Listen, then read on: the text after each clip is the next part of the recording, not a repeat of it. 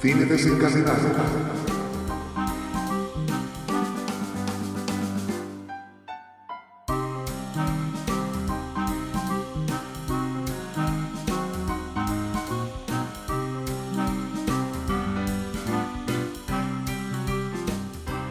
Muy buenas, bienvenidos, bienvenidas a un nuevo podcast de Cine Desencadenado. Hoy vamos a hablar de la serie Succession, específicamente de la tercera temporada, porque os recordamos ya así desde el principio que hace un par de meses sacamos un podcast dedicado a esta serie, a la primera y segunda temporada. Yo soy Nat, aquí tengo a Toxic, ¿qué tal? ¿Cómo estás? Hola Nat, muy bien, aquí preparado para hacer este podcast. Si me oís un poco mal es porque estoy aquí en un helicóptero sobrevolando Nueva York.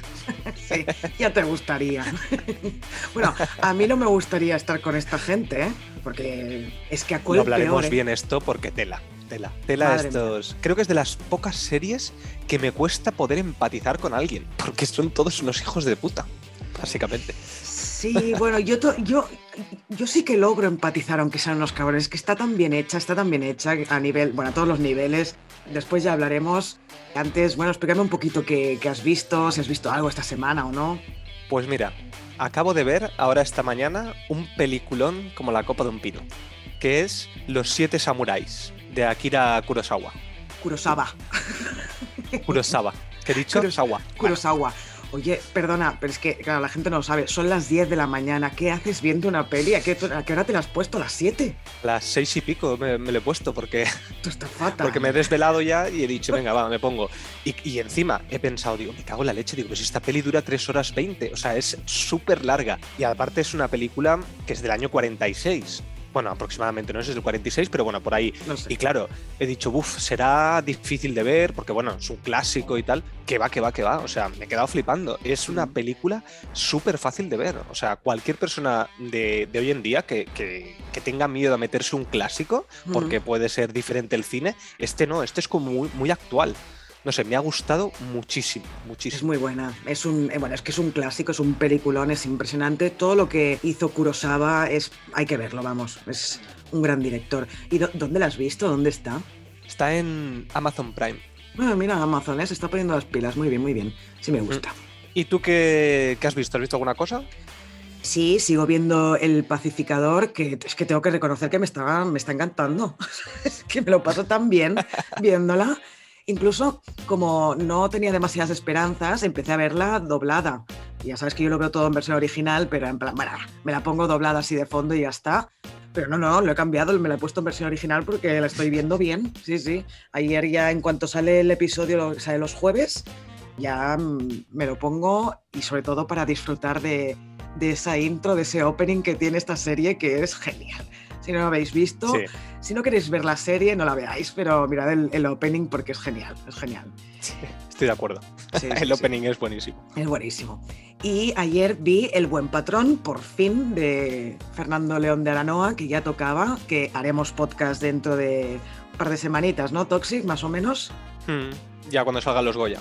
Eh, exacto, sí, sí, des- justo después de, de Mm. los Goya publicaremos el, el podcast del Buen Patrón y me ha gustado, pero no tanto como esperaba que me gustara. O sea, claro, es lo típico que pasa cuando tienes tanto hype con una película, que "Oh, es que es tan buena, es que no sé qué, es que... Pues la he visto y digo, hostia, sí, está muy bien. Sobre todo para mí hay una clara diferencia entre la primera hora y la segunda. La primera era en plan, pues tampoco es para tanto esto. Y la segunda dices, vale, está muy bien.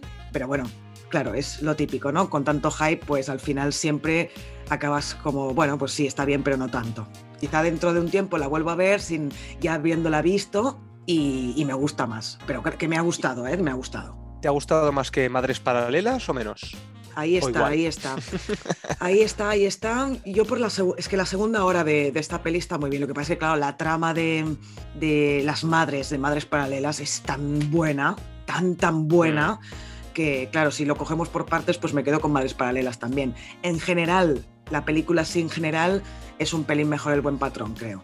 Y bueno, Javier Bardem, que es que es una cosa este hombre. Qué gran actor, qué gran actor. es lo mejor de la peli, es ver a Javier Bardem y eso está, vamos, clarísimo. Pero bueno, ya hablaremos a fondo cuando Sí, tú la exacto. veas también y, y eso. Si te parece, entremos ya en Succession. Sí, sí, me parece perfecto. Muy bien, empezamos. Iniciamos este episodio dedicado a una de las mejores series de la década, en mi opinión, y, en la opinión de mucha gente, que es Succession. Antes de nada, como ya habéis visto en el título y hemos avanzado antes, vamos a hablar de la tercera temporada. ¿Esto qué supone? Supone que vamos a dar, por supuesto, que todo el mundo que esté escuchando este podcast ha visto como mínimo hasta la segunda temporada. Primero vamos a hacer una parte sin spoilers de la tercera, bastante breve, hablando un poco de reparto, haciendo una valoración general de la tercera temporada y tal. Y luego pasaremos a la parte con spoilers, que ya avisaremos con una alarma como siempre, y empezaremos a hablar capítulo por capítulo de esta tercera temporada. Avisado esto, ¿qué te ha parecido esta temporada 3 de Succession?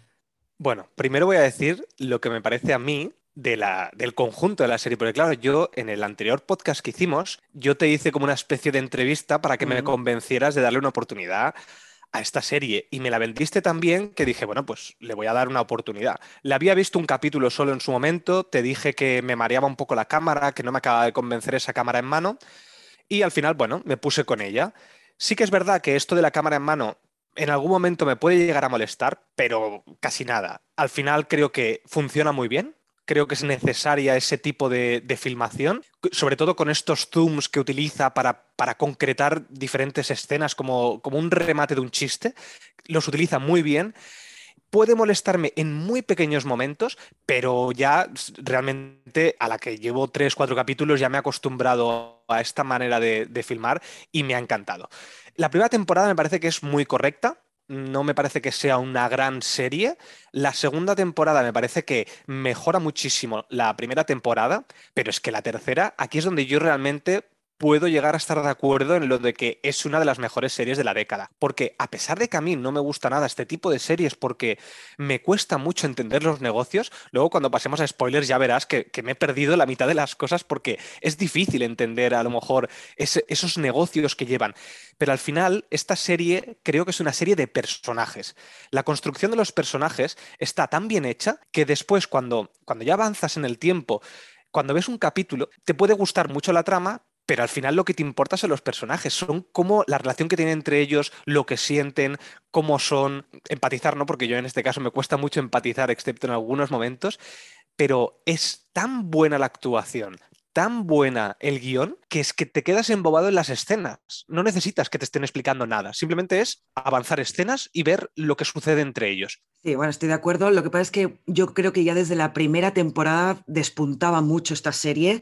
La segunda me pareció apoteósica, pero la primera me pareció buenísima. ¿eh? O sea, yo me enganché enseguida a Succession y yo creo que tercera y segunda están ahí, ahí. ¿eh? No, no creo que haya un salto cualitativo tan, tan grande entre segunda y tercera temporada. También tienes que tener en cuenta que tú viste la segunda temporada ya sabiendo todo lo que pasaba, porque yo te lo conté en el podcast. Entonces no es lo mismo Sí. enfrentarse a la serie sin saber nada como te ha pasado en esta tercera que en la segunda que ya lo sabías todo. Es diferente. Sí, eso es verdad. porque el Eso fin- tienes razón. el final de la segunda temporada es en plan, yo me acuerdo que me quedé planchada en el sofá de what the fuck, como me he quedado con esta tercera, ¿sabes? Pero claro, tú ya lo sabías lo que iba a pasar, entonces no es lo mismo, no es lo mismo. Ujú, Ahí tienes, tienes razón. Y bueno, y esta tercera temporada, pues lo dicho, me ha parecido que está a la altura de la, del, del resto, de la segunda y de la primera, me ha parecido apoteósica, interpretaciones increíbles, eh, la historia es increíble, pero como dices tú, esta serie es una serie de personajes. La historia que hay detrás... A mí sí me interesa, personalmente me interesa, pero es la excusa. Es la excusa para que veamos cómo se mueven los hilos entre los personajes y cómo reaccionan cada uno de ellos y todas las putadas que se hacen. Que, que es que no se salva nadie. Incluso en esta tercera temporada hay algún personaje que dices, bueno, aquel o aquella quizás se salvaba un poco, pero ves que no, que todos son unos miserables al, al final. Y sí, sí, Tal no sé, cual, creo tal yo, cual. ¿eh? Sí, sí, unos miserables, pero vamos, de libro. Sí, pero yo creo que lo hacen muy bien porque yo sí que acabo empatizando con, con la mayoría de personajes, no con todos, evidentemente. Con Logan soy incapaz de, de empatizar, con Roman tampoco, pero con el resto hay momentos voy como saltando de uno a otro. A mí cuando estoy viendo esta serie me da la sensación de que soy una, una abeja que va de flor en flor y va empatizando con uno y con otro. ¿Sabes? No, no, sé por qué, porque, bueno, sí que sé por qué, porque claro, hay veces que unos hacen de hijos de puta y otros de víctima, y todo esto se va intercambiando en casi en cada capítulo, van variando mucho.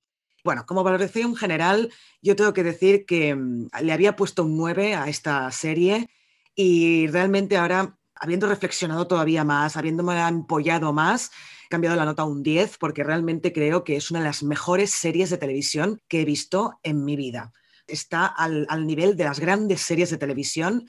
Y si hay alguien que nos esté escuchando aquí que todavía no ha empezado a ver Succession, que pare el podcast, se vaya a HBO y le dé al play a esta serie que es la hostia. Y respecto a esto que, hemos dicho de, que es una serie de personajes, esto también se ha comparado mucho la serie con, Juego de Tronos, sobre todo en la parte no de fantasía, sino en la parte de juegos de poder. Claro, estos personajes, al final, si los, los extrapolaras y los metieras en otra temática totalmente diferente, seguiría funcionando exactamente igual.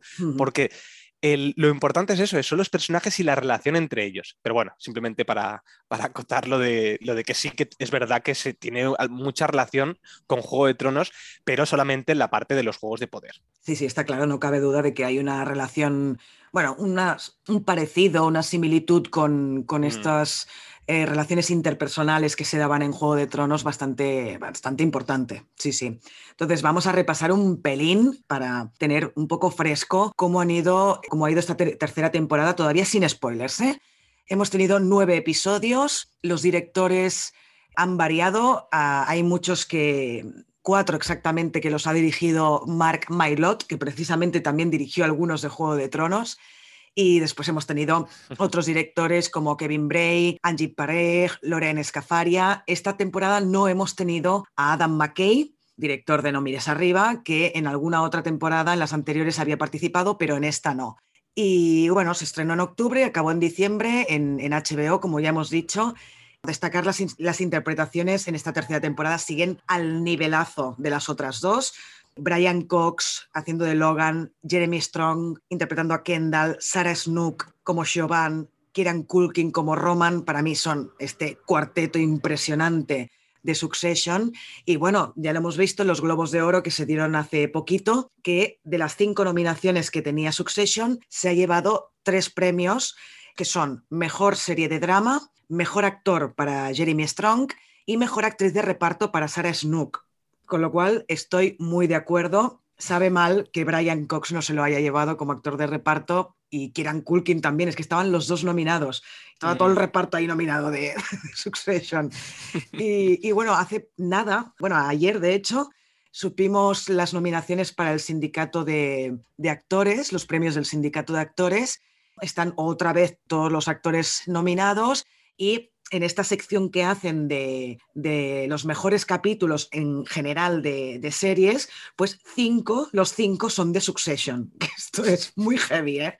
Es muy heavy. O sea, es que, es que es una serie que, no tiene parangón. Ahora mismo, si dices, no, es que ahora está en el aire Breaking Bad o está en el aire Los Soprano o The Wire, dices, bueno, vale, podríamos hablar de cuál es la mejor, pero yo creo que en este momento, de las series que están en marcha, es que no, no tiene no tiene parangón, Succession. Em, a ver, estoy de acuerdo que al final la calidad que tiene esta serie es muy difícil que la llegue a tener cualquiera. También es verdad que este año 2021 no hemos tenido grandes series nuevas, al menos que fueran de temáticas así más tema dramático y que no fueran a lo mejor de ciencia ficción, fantasía, comedia, etc. Pero aunque hubiera habido otras series, probablemente se los hubiera seguido llevando Succession, porque es que tiene una calidad muy alta y sobre todo en los actores. Por eso es normal que se hayan llevado, los actores hayan llevado estos premios y que hayan estado nominados. Y como tú dices, eh, has nombrado a, a, a, Kirian Culkin o a Brian Cox, pero es que el resto también están geniales. O sea, mm. es que es de las pocas series que yo puedo decir que no hay ni un solo actor que esté mal.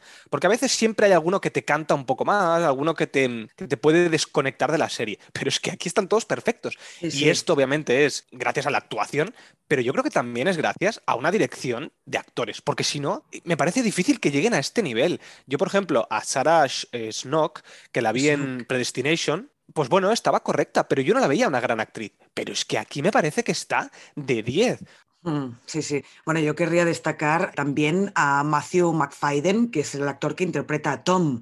Está impresionante Tom en esta temporada. Impresionante. Bueno, es un actor que, como mínimo en esta serie, ha estado fantástico en las tres temporadas, pero en esta yo creo que, que, se lleva la palma. Ya a partir de la segunda temporada, claro, le dan mucho más peso, ya a partir de la segunda, el tío brilla, brilla en cualquier situación en la que salga. Sí, sí. Si quieres, claro, esto no lo hacíamos cuando hicimos el podcast de la primera y segunda temporada, pero ahora tenemos sección de curiosidades. Si te parece, vamos a darle al violín y os contamos unas cuantas, ¿sí? Venga, va. Pues empezamos con la sección de curiosidades.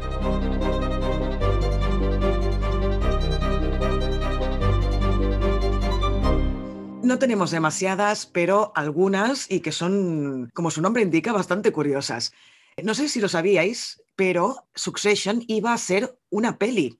Jesse Armstrong, que es el, el creador de esta serie, se había hecho un nombre en el cine con algunas comedias brutales como In the Loop o Four Lions, que si no las habéis visto os las recomiendo. Y su intención era hacer otra película, pero ahora con la trama de Succession de esto hace 10 años y se le acercó al, productor, a un productor, para encargarle escribir el libreto de una película sobre la familia de Rupert Murdoch, que es en la que está basada esta serie. Por si no lo sabíais, les han cambiado los nombres a todos, pero esto está basado en personas reales, que es la familia de los Murdoch, que aquí lo han cambiado por la familia de los Roy. Y entonces, pues Armstrong estuvo un año entero documentándose sobre la familia de Rupert Murdoch para engendrar el guion para esta película. Al final le dijeron, oye, que no, que no vamos a hacer la peli y acabó siendo una serie para, para HBO, como ya sabemos. Otra curiosidad es que Brian Cox, el actor que interpreta a Logan, se ve que un día estaba, esto lo dijo en una entrevista, estaba caminando por Londres y se le acercó un tipo y le dijo, tengo que decírtelo, me está encantando la serie. Claro, el actor no tenía ni idea de quién era ese tío y le continuó diciendo, mi mujer, por el contrario, la encuentra difícil de ver. La razón de, que le dijera esto lo descubrí al momento porque este desconocido era Keith Tyson, que es el marido de Elizabeth Murdoch, hija del mismísimo Rupert Murdoch, y hermano también del CEO de News Corps, que es eh, la empresa real en la que después en la, en la serie será Waster Royco. ¿Qué más? Logan iba a morir en la primera temporada. No sé si os acordáis, pero en la primera temporada Logan estaba muy enfermo. De hecho, en el primer mm. capítulo ya le da un jamacuco. Pues iba a morir, pero claro, vieron que este hombre, Brian Cox, lo hacía tan bien que, claro, ¿cómo te vas a cargar el personaje interpretado por este hombre? Si es casi de lo mejorcito de la serie. ¿Qué sería de Succession sin Logan Roy? Yo, yo no me lo puedo imaginar ya. No, no, es imposible. Es que la serie, a pesar de que él no es el, protagonista, yo creo que el protagonista es Kendall, pero es que él realmente es el patriarca de esta familia, es quien dirige todo. Entonces, claro, si te cargas a quien dirige todo, tambalea. Mm. Yo creo que sí, o sea, han hecho un acierto no cargándosele. Eso sí, tengo que decir que yo mientras veía la segunda temporada decía, pero aquí se han olvidado de que este hombre estaba enfermo. Pero bueno, luego en esta tercera temporada veremos alguna cosa sobre este tema. Sí, no digamos más, que ahora entraremos en la parte con spoilers. Eh, bueno, ¿tú la ves en versión original o doblada esta serie? Pues he visto algunos capítulos en versión original y otras en doblada. Claro, es que yo doblado no sé cómo lo han hecho porque la, locución fuck off, que la dice Logan constantemente, mm. yo no sé cómo lo habrán doblado al castellano, no tengo ni idea. Jódete o lárgate. no, tiene la misma fuerza. Claro, es que fuck off, fuck off. No tiene ni, ni, la misma fuerza. Es en castellano, en doblado le dicen que te jodan. Que te jodan. Que, te jodan. Claro, es que, eh, claro, que te jodan es fuck you, de hecho. Sí, por eso. Es que fuck off, ¿qué es realmente en traducción literal? Es una expresión, es una expresión, sería un jodete, sí, pero es una expresión. En vez de decir fuck you, es fuck off, o sea, es, sería como vete a tomar por culo. Y bueno, total, que esta locución se la inventó Brian Cox. Esto no estaba en el guion y él en algún momento en la primera temporada dijo, no sé qué, fuck off, y se quedó y ahora lo utilizan cada dos por tres porque está diciendo todo el día lo de, lo de fuck off. O sea que es una curiosidad interesante. Y la última que tenemos por explicar es a nivel de casting que Jeremy Strong se presentó para el papel de Roman y Kieran Culkin para el de Greg. Imagínate. Yo creo que Jeremy Strong, bueno, es, un muy buen actor. ¿eh? Yo donde lo he visto siempre ha hecho papelones y hubiera hecho, yo creo que bien, de Roman, pero es que Kieran Culkin lo borda, ¿eh? No me lo puedo imaginar a Jeremy Strong haciendo de, de, Roma, la verdad. O sea, es como no, me entra en mi cabeza. Pero sí, es verdad, es que es tan buen actor este tío y, mm. aquí hace una actuación brillante. Pues probablemente lo hubiera hecho muy bien. Pero sí, sí, es que Kirian Culkin haciendo de Roman es que le, vamos, le va como anillo al dedo. Bueno, a ver, quizá el pobre hombre no es así, ¿eh? le va como anillo al dedo. Pero... O sea, ya, ya, ya te entiendo, ya te entiendo. o sea, que, realmente te lo crees físicamente, el tío, cómo se mueve, la actuación que hace física, ya no solamente lo que habla, sino físicamente, cómo se pone, cómo las caras que pone. Aparte, tienen, tanto él como su hermano, como Macaulay Culkin, tienen una cara así como mm, un poquito de, de, locos, ¿sabes? Entonces le va muy bien el papel. Sí, sí, la verdad es que sí, está, está clavadísimo, vamos, está clavadísimo.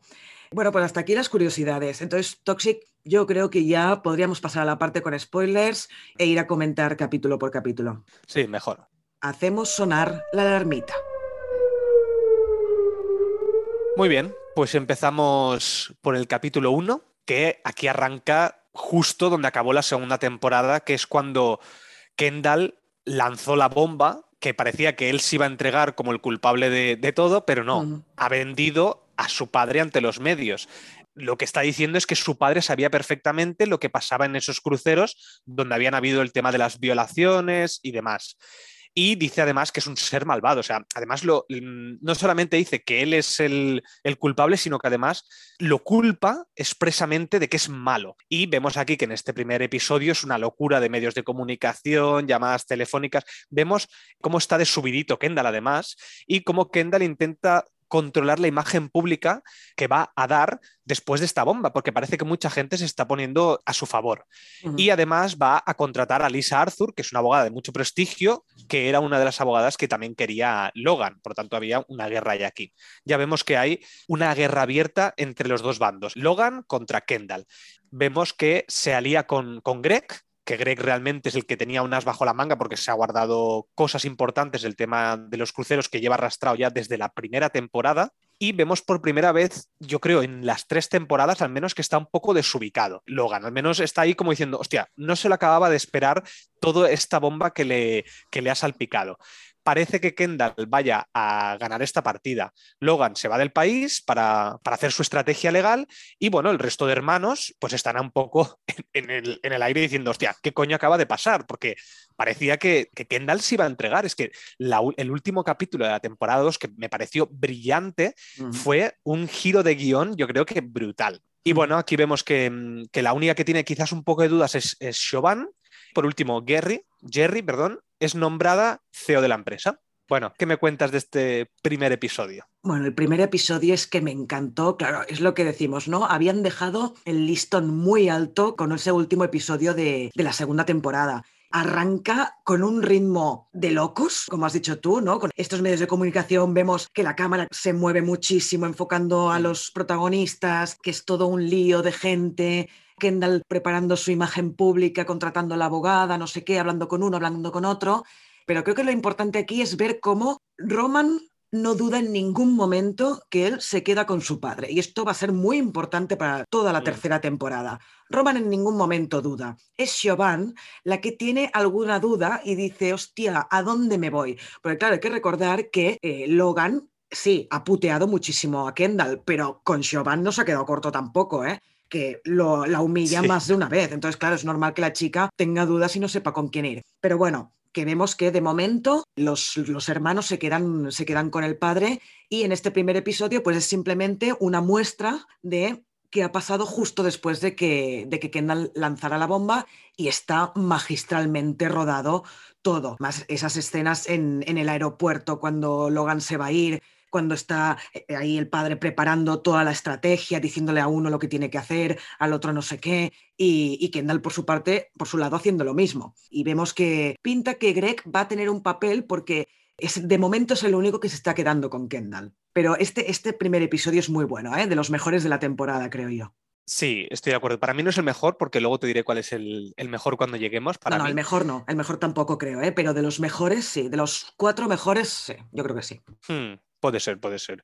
Aquí lo que más me gustó es el cambio de registro de Kendall. Cómo pasa en la segunda temporada de ser un perro apaleado, porque estaba bajo, bajo el yugo de, su padre, cómo lo estaba chantajeando con el tema de haber matado al camarero aquel de la boda, y aquí se convierte en todo lo contrario. Aquí se va al otro extremo. Aquí se cree que es una, una superestrella, ¿sabes? O sea, se, incluso creo que, no sé si en este capítulo será después, pero bueno, que es cuando está con el Twitter, que si, ay, ¿qué dicen de mí? No sé qué, está como constantemente con ganas de, estar en los medios de comunicación, o sea, quiere ser una estrella.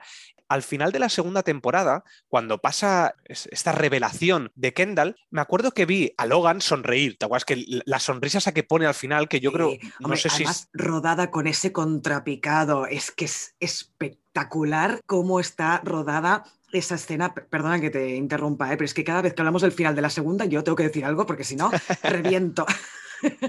pero es que está tan bien, todo tan bien parido en esa escena cuando vemos a Kendall en el televisor lanzando la bomba y están en el, en el barco, eh, Roman y, y, Logan, y eso, ¿no? ¿Cómo lo enfocan a él que está así sentado plácidamente en el sofá con esa medio sonrisa viendo cómo su hijo lo acaba de destrozar públicamente? Es genial.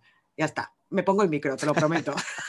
no, no, tranquila. me pongo el mute, bueno, aprovechando que, que, hemos hablado del barco este, no sé si sabías que este barco estuvieron buscándolo durante meses, un, un barco de estas características tan grande. El único sitio donde le dejaron realmente conseguir este barco fue una familia de Croacia y por ese motivo estaban en Croacia que no tenía mucho sentido para la trama, o al menos no te lo explican por qué están en Croacia. Pues era porque el barco estaba anclado allí. Todo el equipo se trasladó hasta, hasta allí. Pero bueno. Joder, lo que se hace por un barco, tú.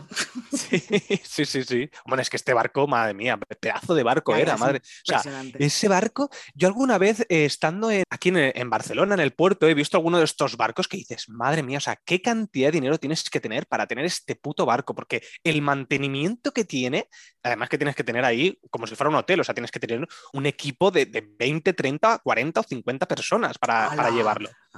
como si fuera un crucero. bueno, es que es, que muy grande, ¿eh? Y, esto, y tienes que estar todo muy limpio, tienen que tener todo perfecto. Pero bueno, perdón que me desvío. ha sido culpa tuya que me has desviado. bueno, la cuestión es que ah, en ese barco vimos la sonrisa de Logan yo al menos interpreté que era que, vale, sí, le acaba de meter una puñalada, pero realmente dijo, coño, mi hijo es como yo. O sea, en el fondo es como yo. Entonces, yo aquí lo he visto que, que Kendall en esta, en esta temporada, al menos al inicio, se cree que él es como su padre y que él es incluso mejor que su padre. Se cree mm. superior moralmente, porque además eh, con el tema de las violaciones lo utiliza como una estrategia constantemente. yo creo, vamos, que le importan un pimiento, simplemente lo que quiere es dejar en evidencia al padre. Mm. Pero bueno, que ese registro que ha cambiado de ser perro apaleado a ser una superestrella es impresionante en su actuación, impresionante.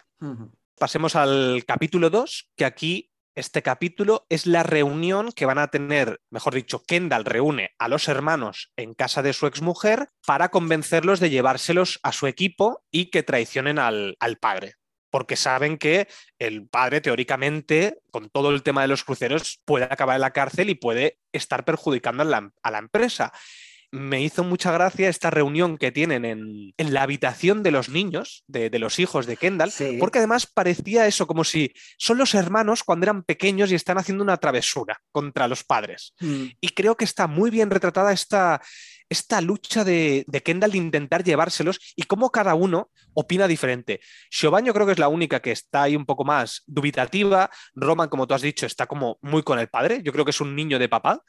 Y luego tenemos a Connor, que es el tío aprovechado que lo único que piensa es en el mismo. Y dice, pero a ver, ¿yo qué saco de aquí? ¿Yo aquí saco algo o no? Si no, ¿para qué? ¿Para qué me vienes aquí a tocar las narices? Mi mm. papá me da dinero. Yo aquí no quiero que me vengas aquí con historias. Mm. Y bueno, aquí vuelve Marcia, acaban teniendo todo este juego de poder y al final no los convence. Hay una escena también que me gusta mucho, no es la que comentar tú, pero cuando Kendall deja un sobre encima de la mesa y Siobhan va a espiar este sobre porque piensa que es algo de las pruebas de los cruceros y cuando lo abre pone lo de fuck. Creo que pone fuck ¿no? Sí, pone lo de jódete. No recuerdo exactamente qué pone, pero sí, es algo así.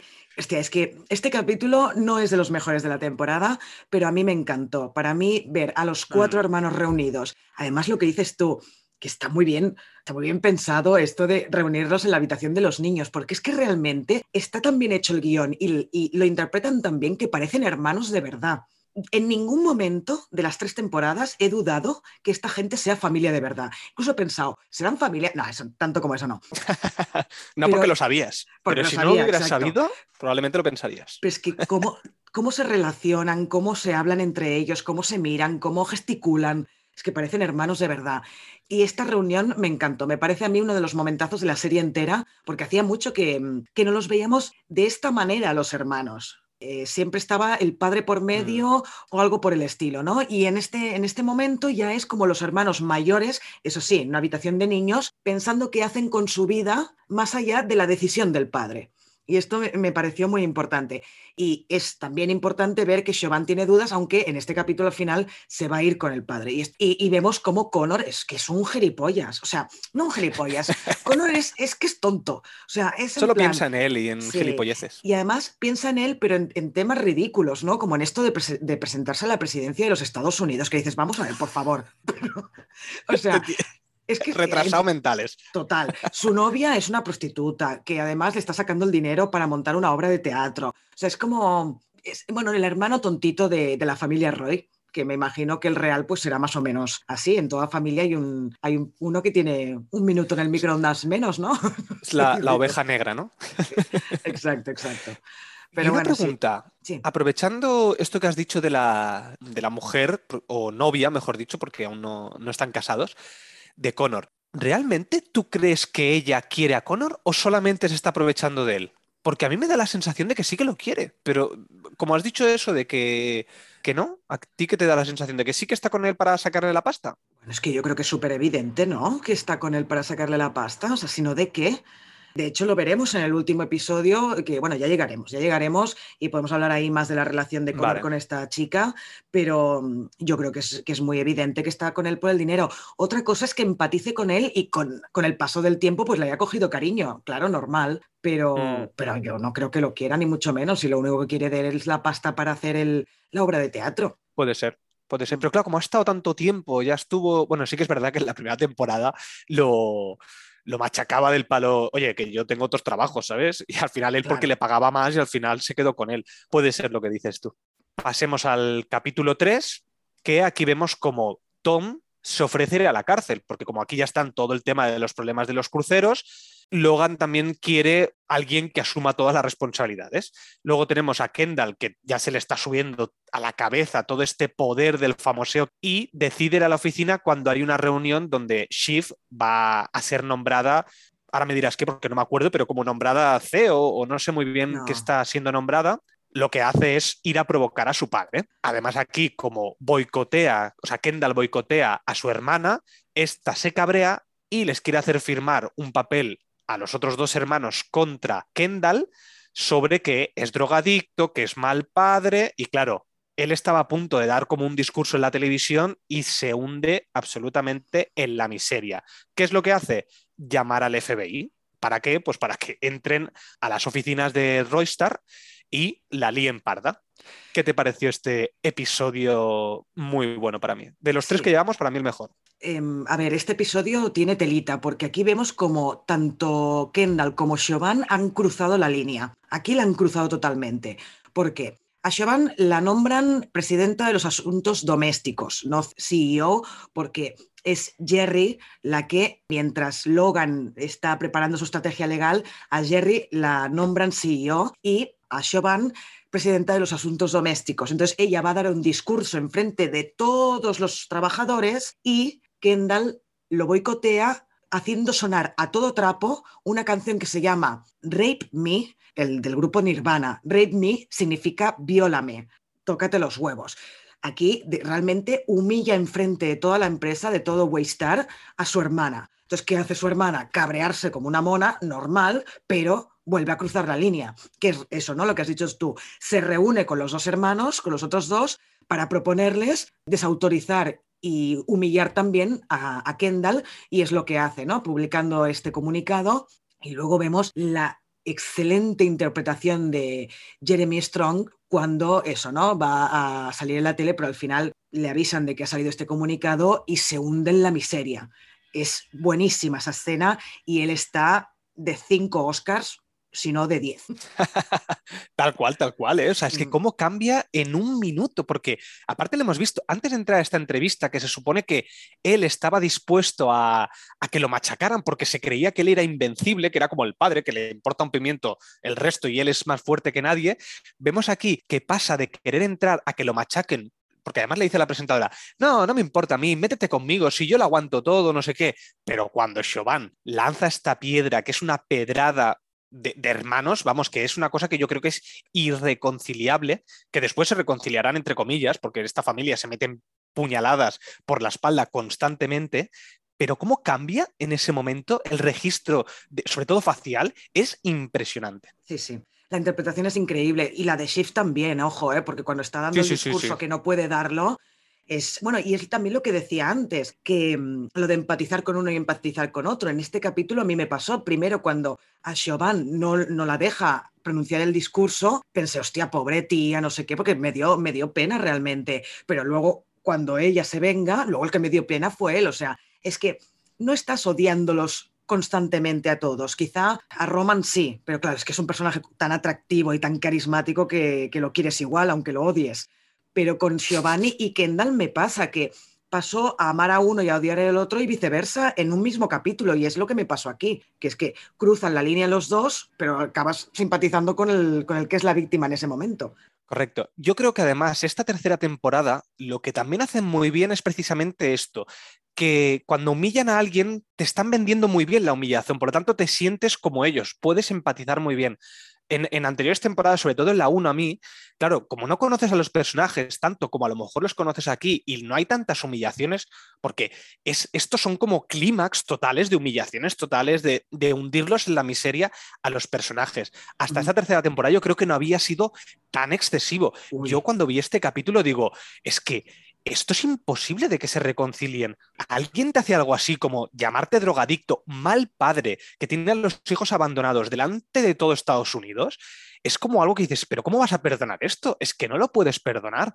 Y sin embargo veremos que, bueno, esta familia es una familia desestructurada totalmente y al final, como son todos iguales, pues bueno, pues se quieren así, es que son así. No, ya. asco de familia. Pero, pero bueno, ya lo veremos que se reconcilian por, por el motivo por el que se reconcilian, que esa es otra, o sea, no se reconcilian por amor o por nada, ya, ya hablaremos, ¿no? En, el último capítulo. Y bueno, perdón, hablar de Tom, hablar de Tom, ¿qué, qué opinas de que se, se preste voluntario para ir a la cárcel? Es que, claro, yo no sé qué poder tiene Logan Roy con todo el mundo, que hace con, con todos lo que les da la gana. Porque sí, Siobhan putea a Kendall y Kendall a Siobhan, pero es que Logan Roy lleva puteando a sus hijos desde hace milenios y aún así lo perdonan y lo quieren y lo admiran. Y es que no logro entenderlo. Y a ver, que no, no, lo estoy diciendo porque sea un fallo de guion, ni mucho menos, ¿eh? Lo estoy diciendo porque es muy real, es muy realista, mm. pero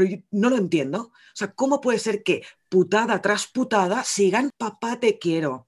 Que no logro entenderlo. Lo único que ha conseguido es que Siobhan en algún momento tenga alguna duda. Es lo máximo que, ha llegado a pasar. Bueno, con Kendall evidentemente no, ¿eh? Kendall sí que se ha rebotado, pero, pero con los otros dos yo alucino. ¿Tú crees que, aquí haciendo un paréntesis, ¿tú crees que mm, este Logan Roy quiere a sus hijos, es decir, quiere a su familia? Yo creo que sí, lo que pasa es que tiene otras preferencias. En, en, la vida todo es cuestión de prioridades y la prioridad de Logan es su poder, ya no la empresa, claro. ¿eh? es su poder. Claro, es que a mí lo que me da la sensación de este hombre es que quiere a su familia, es decir, quiere a sus hijos, pero la manera que tiene de quererlos es como si fuera que quiere que, primero, que sean como él, eso es lo primero que yo creo que quiere que sean, porque los ve como muy débiles, constantemente les remarca cuando tienen debilidades, pero además yo creo que él lo que, em, sobre todo por el tema de la sucesión y, por diferentes comentarios que van a decir a lo largo del tiempo, es como que quiere dejar como un, un, legado, ¿sabes? Quiere dejar el legado de su empresa y no los ve suficientemente preparados a los hijos como para decir,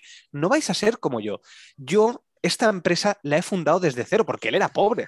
Al menos yo lo entendí que era pobre al inicio, no, no, no es como ellos que han nacido ya en una cuna de oro. Él ha sido, no, será pobre, pobre, pero no era millonario como ellos. Y me da la sensación de que él tiene este poder y quiere que, que sus hijos lo tengan, este legado, Y ese es el amor que quiere que le tengan, como si fuera un dios, como si fuera el, rey de un país y que quiere que todo el mundo lo ame, pero porque es el rey. es complicado, ¿eh? Pero... Yo creo que este argumento de ninguno de mis hijos está preparado para llevar la empresa es una excusa para no dejar el poder. Este tío vive del poder. ¿Qué sería de la vida de Logan Roy si no llevara la empresa? Nada. Es que su vida sería nada. Yo creo que a él lo único que le importa, sí, quiere a su familia, pero lo único que le importa es estar en el poder y estar en el, en el meollo constantemente. Y todo lo demás es secundario. Y por eso no deja, no, no hay una sucesión, por eso se llama así la, la, serie, porque él no le da la gana de soltar el poder y esto queda plasmado del todo en el último capítulo, con lo que hace con, con Matson. Pero bueno, hmm. ya lo hablaremos, pero yo creo que no hay... Estamos dejando un montón de cosas de, ya lo hablaremos para el final, pero bueno, también es normal porque es el final donde revienta todo, pero yo creo que no, no hay mucha duda de que este tío lo que se mueve por el poder y es que al fin y al cabo esta serie es un juego de poder entre los personajes y ya está porque al fin y al cabo también es verdad que antes he mm. dicho lo que he dicho, pero estos hijos o Tom aguantan lo que aguantan por el pensar que algún día llegarán a ser directores de la empresa. Por eso aguantan lo que aguantan, sino de qué también. Claro, por eso Tom, yo creo que, como tú decías antes, ¿por qué se ofrece a ir a la cárcel?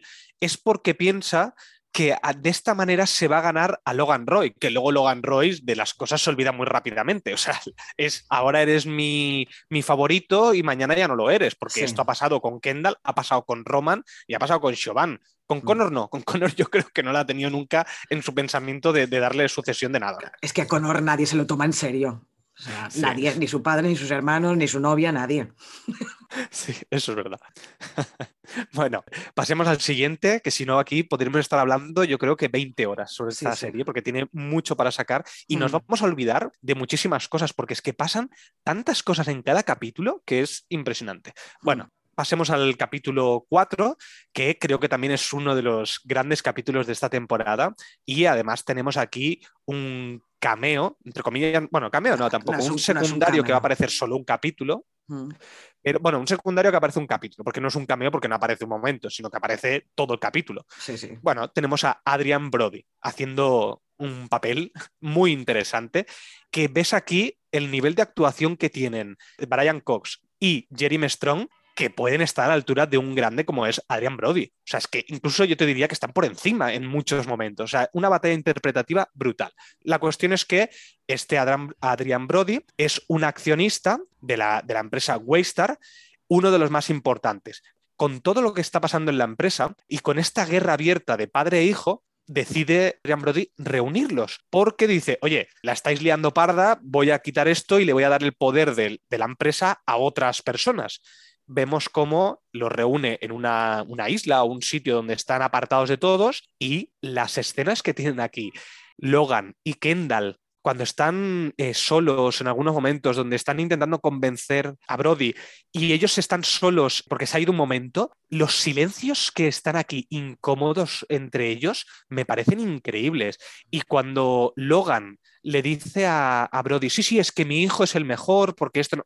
le está diciendo cosas súper bonitas de su hijo y cuando se va es como que, no, no, todo esto es mentira, ¿eh? aquí no me vengas con, historias a, a, Kendall. O sea, es impresionante. Claro, es que es lo que, lo que hablábamos antes, hace un momento, que de cara a la galería, o sea, si para salvar la empresa tienen que volver a reconciliarse, lo van a hacer porque todo otra vez trata alrededor del poder y es que es lo que dices tú, es mm. magnífico cuando vemos que Logan le está diciendo a Josh Aronson, que es el personaje que interpreta Adrian Brody, que su hijo es fantástico. Y lo hace por eso, porque aquí lo que se trata es salvar la empresa, porque va a haber en poco tiempo la reunión anual de accionistas y es lo que tienen miedo es de que les quiten el poder. Y se reúnen con Josh Aronson para intentar convencerle de que no, de que ellos son capaces de, pese a todo lo que está pasando, seguir en el poder y sacar a la, empresa a, flote. Entonces, esta reunión con este accionista es fundamental para cómo va a, a ir la serie, porque claro, Aquí el problema está, y esto es lo que va a mover la trama en toda la tercera temporada, que está en juego es que son los personajes de Sandy Furness y Stewie, que son estas personas que si consiguen los apoyos suficientes pueden llegar a llevar el control de la empresa. Y por eso se reúnen con este personaje interpretado por Adrien Brody. Y aquí es, es lo que digo, esta reunión es fundamental para ver por dónde van a ir los tiros, pero es tan fundamental que al final no sabemos nada. Te quedas igual que al principio del capítulo, porque no sabes realmente si este tipo va a apoyar a los Roy o no. No queda claro, porque además vemos este problema de salud que tiene Logan, que le da un jamacuco, básicamente, porque ya tiene una edad y porque le pasa de todo y porque están caminando ahí al sol sin, sin comer ni beber, y le da un jamacuco, y él lo único que quiere es que el otro, que, el, que Josh, no le vea en esa situación, para no mostrar su debilidad, su vulnerabilidad como persona mayor que es. Aquí vemos en realmente lo que decíamos, cómo hace negocios Logan Roy, cómo es capaz de cambiar su cara, cómo es eh, capaz de ser tan falso con, con, otra gente para mantener el poder. Vemos aquí que es un empresario sin, sin escrúpulos, cómo todo gira alrededor del poder, como tú dices.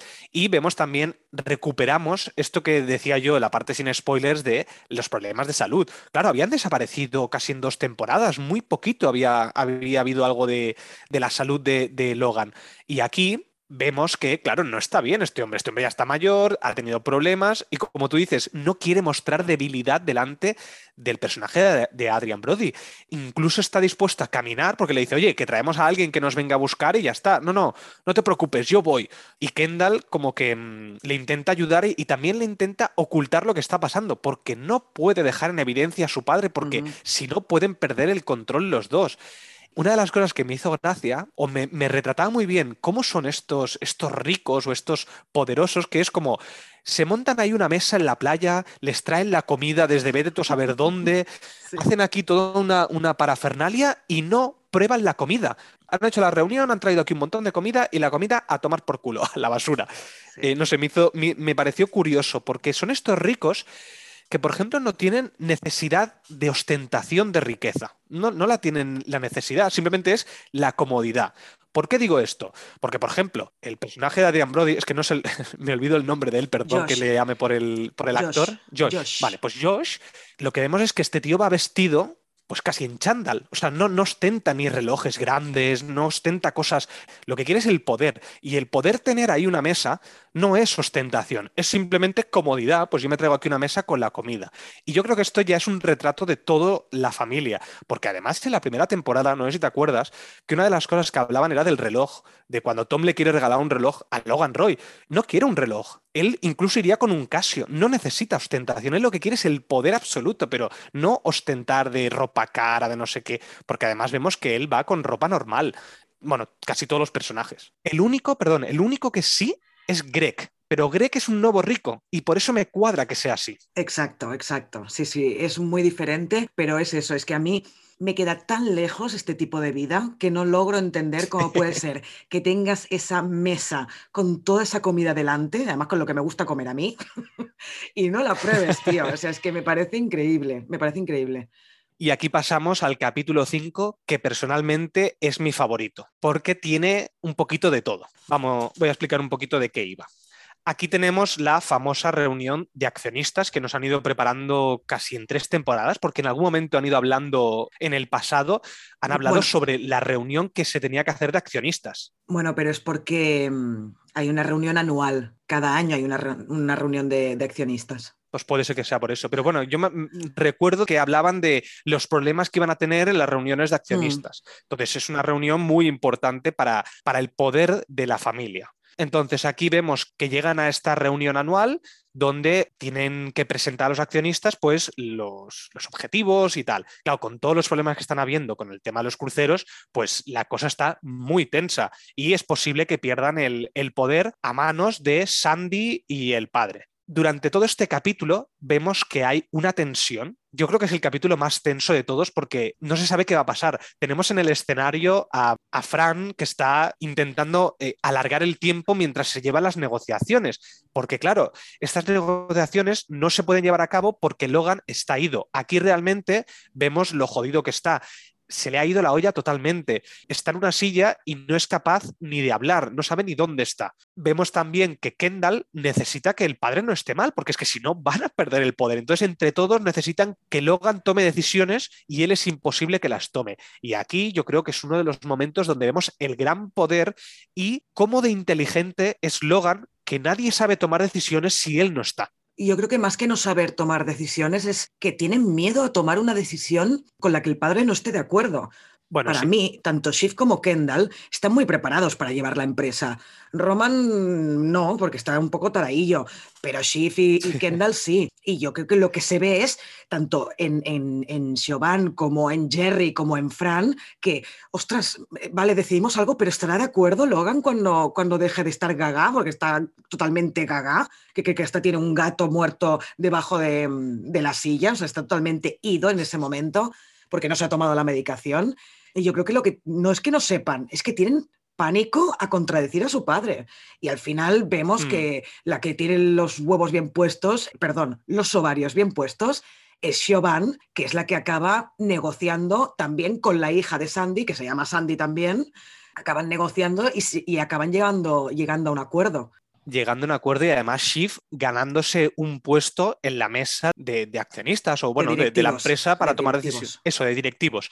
Eh, aquí vemos la inteligencia también de Siobhan, o sea, cómo se va, a pesar de intentar llegar a un acuerdo, lo que quiere también es tener más poder. O sea, es que esto es un juego de poder. Claro, y además para conseguir su puesto le promete un puesto a la hija. O sea, es en plan, ya es como que ha llegado la hora de que los dos padres se retiren y las dos hijas tomen el poder. Básicamente la, reunión que tienen las dos ahí en medio del pasillo de pie es el resumen, es este, ya nos, nos toca a nosotras ahora. Y es lo que hace, manipular a la otra para ella conseguir un puesto en la dirección. Y aquí vemos que de los hermanos yo creo que la más inteligente es Siobhan, porque luego Roman tiene que hablar por teléfono con el presidente de los Estados Unidos porque Logan lo ha estado como metiendo noticias en los medios de comunicación para dejarlo, dejarlo en evidencia al presidente o algo así. No, me acuerdo muy bien, ¿eh? porque esto ya hace días que lo vi. Pero bueno, la cuestión es que Roman no consigue nada. Es decir, lo ha dejado. O sea, no es lo suficientemente inteligente como para hacerlo bien. Pero lo que es verdad que en este capítulo hay mucha parte cómica. Creo que es el único, al menos así que yo recuerde, que tiene bastante parte cómica, sobre todo en el escenario, cómo se van intercambiando Fran, luego aparece Jerry, se van dejando ahí que no, saben qué hacer para seguir alargando eh, lo que va sucediendo. Pero para mí la guindilla de, de este alivio cómico que se ha producido en este capítulo es cuando Kendall llega al escenario y quiere hablar y hace el ridículo. O sea, nadie le hace ni puto caso. Intenta apartar a Fran o a Jerry, no sé quién está en ese momento en el escenario, pero vemos aquí en lo que se ha convertido Kendall, que es un bufón. Kendall se ha convertido en una parodia de sí mismo y es a partir de este episodio donde vemos que empieza a bajar su popularidad y a bajar su capacidad para intervenir en los eventos que vayan, que vayan pasando, ¿no? O sea, ya Kendall empieza a no tener importancia. Se está viendo que la familia por sí sola sin Kendall sigue funcionando, porque está Siobhan, está Roman y está Jerry, que pueden tomar las decisiones sin su padre y que Kendall no hace falta para nada esto además de la, de la denuncia de los cruceros y no sé qué, está quedando como en el olvido, porque parece que no hay pruebas suficientes para, para, castigar a esta gente por lo que hizo, ¿no? Entonces, Kendall se está quedando totalmente en un segundo plano y él mismo también se empieza a dar cuenta. Aquí todavía no, pero poco a poco se va se va a ir dando cuenta. Bueno, más que pruebas, yo creo que tienen tanto poder que ni siquiera el FBI es capaz de meterse, porque Logan, además, es como con el presidente lo está chantajeando. Yo creo que aquí vemos que el poder que hay en, en, Estados Unidos no recae sobre la política únicamente, sino sobre las empresas y sobre los medios de comunicación, cómo pueden manipular la opinión pública. Es impresionante. Eso no solo pasa en Estados Unidos, ¿eh? o sea, las empresas, los lobbies tienen muchísimo poder con, con la, política y con el partido de turno que esté en el poder, que ahora el siguiente capítulo tiene mucho que ver con esto. Exacto. Y bueno, aquí cuando Chauvin, lo que tú has dicho, ha conseguido ya el trato, todos han estado de acuerdo, es decir, todos los que estaban ahí en la sala han dicho, al final han dado su brazo a torcer y decir, bueno, pues sí, lo que ha dicho ella es lo mejor. Pues claro, cuando Roy recupera ya el conocimiento, ya recupera de esto, ay, perdón, Logan, bueno, Logan Roy, ah, Roy es el apellido, claro. Roy son todos, claro. Claro, claro. El Logan, lo que sucede es que no le parece bien el trato, pero claro, es que él estaba desmayado. ¿Qué iban a hacer?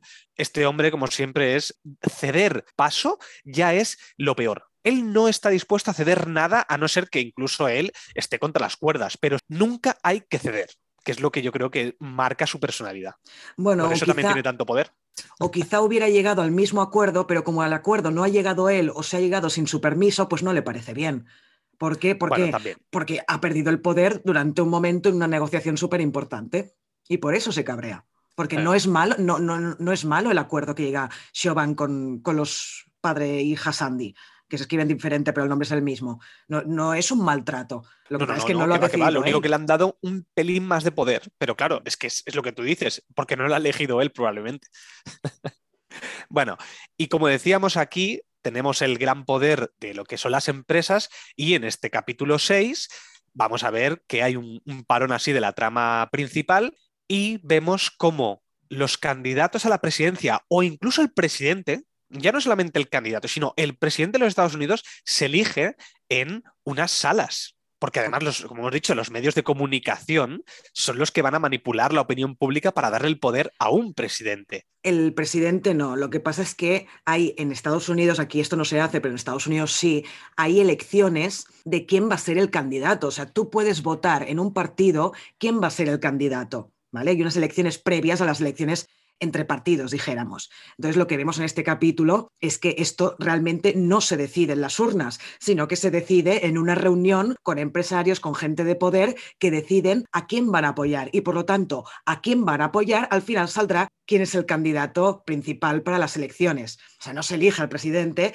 pero sí al candidato. No al candidato porque las, las elecciones estén amañadas, sino el candidato porque a quién van a apoyar los medios de comunicación, pues ese va a ser el que va a ganar porque van a manipular a la gente para que voten a ese candidato.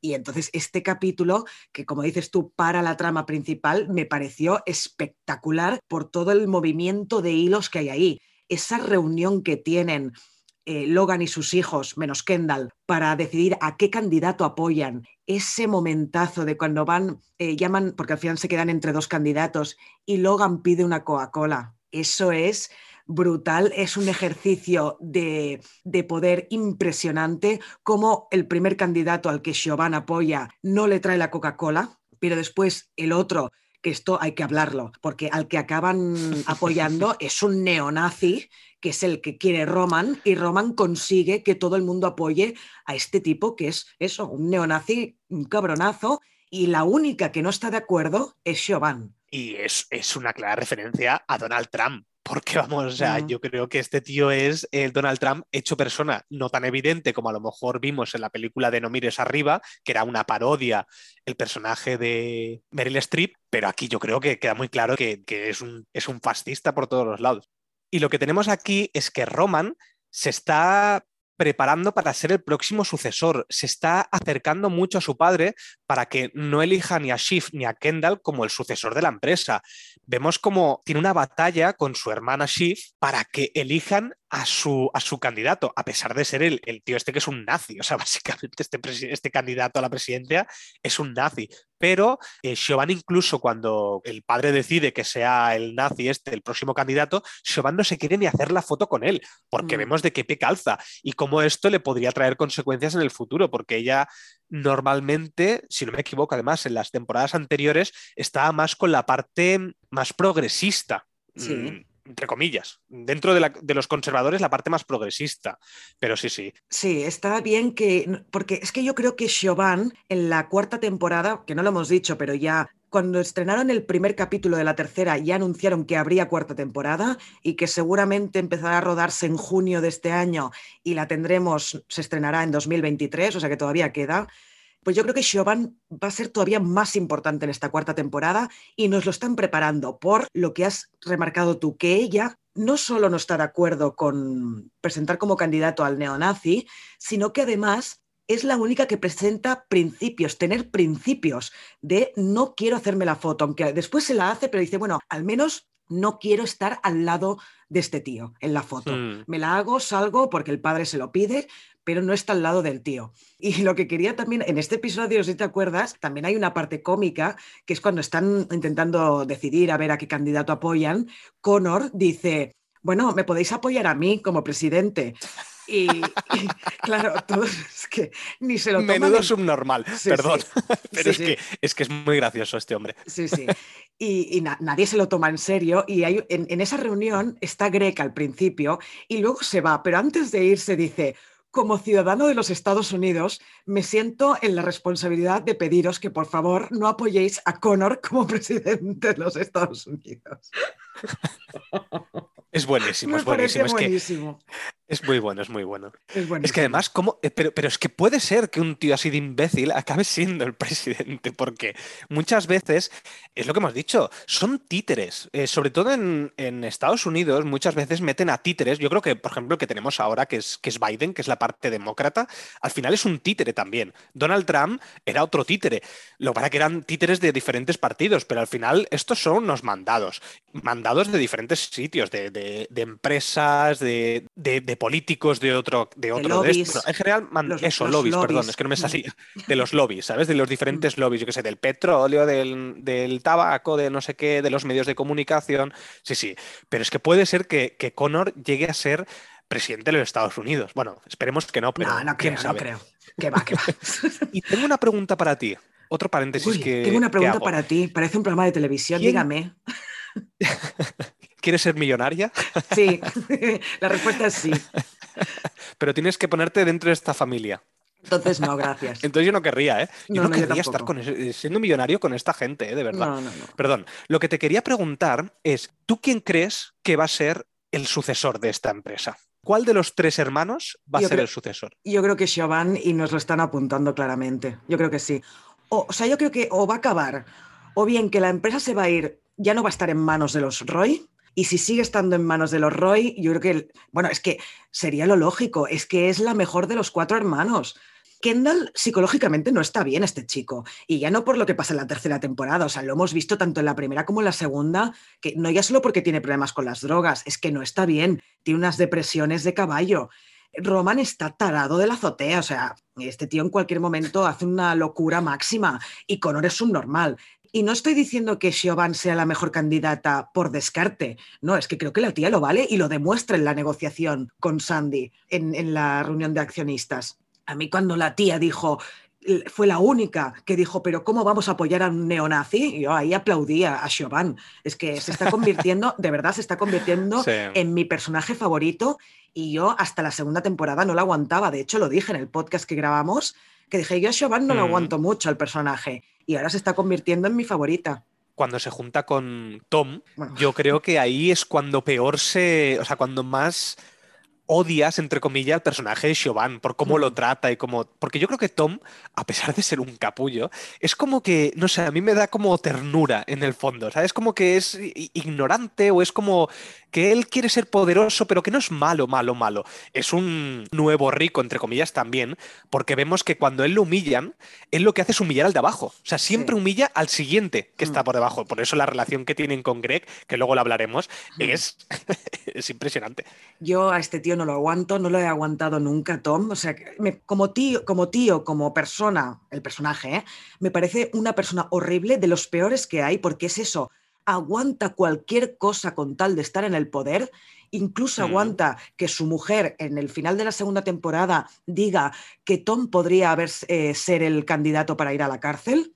Es ella la que dice, pues Sí, no me parece mal Es verdad. que es horrible eso. Y luego en esta tercera temporada también le hace de todo, bueno, de todo no, pero también hay momentos en que lo trata fatal y eso lo aguanta simplemente para estar, para seguir en la empresa. Aguanta de decir, vale, pues me, me soy el candidato para ir a, a la cárcel, Logan, quíreme mucho. O sea, lo encuentro asqueroso este personaje. Y por otro lado, me he olvidado lo que iba a decir. Esto me pasa, ¿eh? cuando tengo dos cosas que añadir y empiezo a alargarme con la primera, la segunda se me va. O sea, bueno, ya me vendrá en algún momento, no sé de qué estábamos hablando ni siquiera. Bueno, tranqui. Yo te, te digo por qué te he preguntado lo de quién va a ser el siguiente sucesor. Dime. Porque me da la sensación de que el preferido, al menos en, en momentos de, la- de la- de las temporadas, de Logan es en la primera Kendall, en la segunda Siobhan y en esta tercera Roman. Entonces me da la sensación de que en la cuarta temporada Connor en algún momento va a estar siendo el favorito de Logan. Creo que sí. Y, te digo por qué. Porque además aquí nos lo están preparando que se va a postular a, presidente y tal. Y, vemos como, como va consiguiendo cositas poco a poco para postularse me da que... algo va a pasar con el personaje de Connor, porque ha estado bastante desaprovechado. Yo creo que no, Connor es un pegote, o sea, no un pegote, es el, es el hermano que no cuenta para nada y yo creo que va a seguir siendo así el resto de la vida de Succession, de la serie. Esto que dices que la primera fue Kendall, no estoy de acuerdo porque lo humillaba cada dos por tres. De hecho, la serie empieza que va a nombrar el sucesor, que en teoría va a ser Kendall, y al final lo deja en ridículo. Que en la segunda es tampoco estoy de acuerdo porque la somete a humillaciones de ahora sí, ahora no, cada dos por tres. Y en la tercera Roman sí, pero ¿por qué? porque Roman es el único que se deja manipular 100% por Logan. Es un niño de papá, como has dicho tú antes. Y él lo sabe, Logan, si por una cosa se caracteriza es que no tiene un pelo de tonto, sabe perfectamente cómo son sus cuatro hijos y sabe perfectamente que el único que lo va a seguir hasta el fin del mundo va a ser Roman, que en el último capítulo veremos que no, pero como mínimo hasta ese último capítulo, el, que lo iba a seguir a todas partes y el que le iba a decir sí, guana a todo, y es el que, el que lo ha hecho, ha, sido Roman, porque incluso Siobhan su padre sabe que ha habido momentos en que ha dudado. Por ejemplo, en este episodio de, las, de, las, elecciones del candidato, ella se ha mostrado en contra. Sabe perfectamente que Roman es el único que le sigue la corriente 100%. Y él no va a dejar el poder, por mucho que diga que sí, que en algún momento me voy a jubilar. No, Roman se irá de la empresa cuando se muera. Ay, Roman. Logan se irá de la empresa cuando se muera. Y ya está y ya está, no va, yo creo que no va a nombrar ningún sucesor mientras siga vivo y en sus plenas facultades mentales les va dando, sí, sí, algún día, no te preocupes, algún día tú, tú vales. Sí, ilusiones, ilusiones le va dando. Para mantenerlo a su lado, claro. Yo creo que sí, y que Conor va a ser, en la cuarta. Vamos, espero que no. Y no tendría demasiado sentido. Yo creo que. No, bueno, ya, pero como esta serie tiene guiones tan bien trabajados, te lo pueden dar como la vuelta a la tortilla y, que, y que tuviera sentido. O sea, yo confío que los guionistas te pueden hacer lo que quieran. Porque además, una de las cosas que, que me gusta también de esta serie es que es muy impredecible. Es muy difícil que, porque mm, cuando acaba la segunda temporada te piensas que va a haber aquí una guerra entre Kendall y Logan y al final sí hay una guerra, pero no es lo más importante de, la temporada. Hay muchas otras cosas entre medio dando vueltas. Sí, ¿no? Y además lo que hicieron con los pósters, no sé si te, te llegaste a fijar, pero salieron muchos pósters de la tercera temporada, ¿lo tienes en la cabeza? que es, hay una línea divisoria en el suelo y en un lado están unos personajes y en, otros y en otro lado otros. Siempre los pósters están encabezados, por un lado por Logan y por el otro por Kendall, pero los que están detrás han ido sacando varios pósters. Primero, el primer póster que se vio fue tal y como acabó, empezó la tercera, que era con, en el, en el lado de Kendall estaban Greg, Tom, si no recuerdo mal, y el resto de hermanos estaban en el lado de Logan y han ido cambiando los pósters, cambiando las situaciones de los personajes. Y el último fue el que nos enseñaron que estaban los cuatro hermanos de un lado y Greg y Tom con Logan que yo vi el póster antes de ver el capítulo y por eso ya me lo, me lo lía y me cagué en todo. Gracias, HBO. Ah, yo es que no. yo es que, claro, como he visto las tres temporadas seguidas, no he visto nada porque no me quería spoilear de nada. Entonces ni busqué nada por internet. No vaya a ser que la tercera temporada me. Yo es que ya sabía la primera y la segunda porque tú me la, me la explicaste y mm. por eso yo decía, bueno, por la tercera no quiero saber, no quiero saber nada. No, y bien qué haces, sí, sí. ¿Quieres que avancemos ya al séptimo? Ah, sí, venga, vamos al séptimo, que es mi episodio favorito de esta temporada, aparte del último. ¿Sí? Hostia. Bueno, pues ¿qué pasa en este capítulo? Lo que tenemos es el cumple de Kendall, que aquí además vuelve un poco a las andadas de este famoseo que quiere incluso quiere montar ahí un fiestón de la hostia que sea como recordado ahí. Bueno, se quiere dar autobombo. Y Schiff y Roman van a la fiesta para abordar al, al genio tecnológico Lucas Matson, Roman, que cada vez está más subidito en, su poder, digamos, ha llegado a un acuerdo con él, o sea, consigue hablar con él, porque Kendall no quería que hablara con él, porque este eh, tiene mucho poder dentro de todo este mm, conglomerado de empresas que pueden absorber, si no me equivoco, o fusionar. Sí, bueno. Me has puesto eh, cara rara. No, no. Es que aquí me, Pierdo un poco, me, pierdo un poco los negocios y aquí. A ver, este, este episodio es importante por dos motivos. Por el, motivo que he dicho que, que, me gusta mucho y que es de mis favoritos junto al último, es porque aquí vemos la caída total de Kendall. Primero empieza con este autobombo, como has dicho tú, que se hace con esta mega fiesta de cumpleaños que dices, ¿qué haces, hijo de mi vida? Qué vergüenza ajena que incluso entras por una vagina al local y, tienes ahí como todas las partes de tu vida mostradas en las habitaciones. Bueno, una vergüenza, una cosa tan horrible eh, de, un egocentrismo que ya no, es que no tiene nombre eso. Y vemos como poco a poco él va perdiendo como, entre comillas, como ganas de vivir, ¿no? O sea, hasta que al final llega el momento en que sus hijos le han hecho un regalo y no encuentra el regalo. Y ahí se desmorona, se desmorona totalmente, porque además la novia le ha regalado un reloj que dices, si debe tener 300 relojes de un millón de euros cada uno, ¿para qué le regalas otro reloj? O sea, qué poca idea de hacer relojes. Hay de hacer relojes. De hacer regalos. De hacer regalos. Sí. Y, y, el tío ahí, cuando no encuentra el regalo de sus hijos, es cuando se desmorona.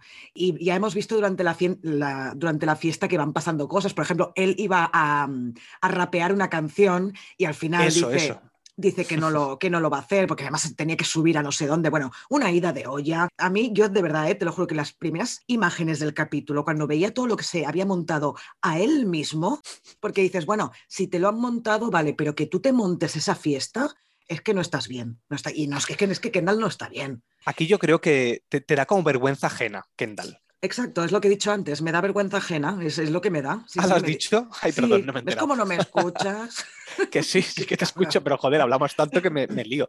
Bueno, y entonces la segunda parte, que esto es muy importante para la trama, es que, como has dicho tú, Shiv y Roman van a la fiesta, pero no por su hermano, sino porque va a estar Lucas Matson, que es este, este genio de la tecnología, y lo que quiere Roman es, bueno, y Shiv también, lo que pasa es que al final a Shiv la dejan de lado, como siempre, es comprar la empresa de este tío. Y parece que Matson dice, vale, me fío de ti, eso sí, no quiero hablar con tu padre, yo las cosas las hablo contigo y parece que Roman ha llegado a un acuerdo con Matson. Pero luego veremos que Matson le ha tomado el pelo. Eso lo veremos en otro capítulo. Pero es muy importante, no solo por, por el acuerdo, entre comillas, que llega Roman con Matson, sino que si hay algún momento en que Roman me ha dado mucho asco, ha sido en este capítulo. Cómo trata a Kendall y cómo trata a Shiv es lamentable, porque además va un poco piripi, supongo, Roman en ese momento. Mm. No sé si te acuerdas de la escena, pero es humillante cómo le habla a su hermana en plan, quita, quita, que yo ya he resuelto esto, ya te enterarás del acuerdo al que he llegado cuando te tengas que enterar, pero tú aquí no tienes nada que hacer. Es lamentable yo me acuerdo que hay una escena que están los cuatro hermanos juntos, que es cuando se empiezan a lanzar pullas, creo que es aquí, ¿no? Cuando Roman le suelta todo esto a Shiv, a Kendall, o sea, hay una pelea aquí que yo aquí dije, joder, o sea, si antes había habido eh, la humillación aquella de Kendall, que yo pensaba que era imposible reconciliarse entre ellos, yo pensaba que aquí tampoco se podrían reconciliar, es que se lanzan unos dardos, se hacen tanto daño con las palabras, que me parece que digo, pero esta gente realmente se quiere en algún momento. ¿Cómo le puedes hacer tanto daño a tu, a tu hermano o a tu hermana? No sé, me parece que esta gente son maltratadores, porque al final son maltratadores en potencia de psicológicos, porque se hacen daño constantemente para hundir al otro. Y yo decía, joder, tío, pero ¿cómo puede ser una familia así? Una familia tan desestructurada. Da igual todo el dinero que tengas, pero llegas hasta este punto de si es que en verdad ninguno de aquí necesitaría estar en el poder, podrían vivir tranquilamente con las rentas del mm. dinero que tienen. Pero claro, quieren tanto poder que están dispuestos a humillar a sus propios hermanos y a su propia familia. Me dan tanto asco en este punto y aquí Kendall otra vez se hunde en la miseria. Parecía que había sobrevivido un poco de, lo que había pasado en la reunión de accionistas, pero aquí se vuelve a hundir en la miseria. Decir que aquí tenemos a Lucas Matson, que está interpretado por Alexander Skarsgård, que tú sabes quién es este hombre, es decir, ¿a quién pertenece este hombre? Esta es la familia Skarsgård, que los vemos o sea, la familia Skarsgård, no sé si la conoces, pero que tenemos un montón de actores que, que, no sé, es de esas familias que yo digo, coño, casi todos han sido actores. Tenemos al que aparecía Nid, que es uno de los Skarsgård, el pequeño, si no me equivoco. Tenemos el de Vikingos, que es otro de los Skarsgård.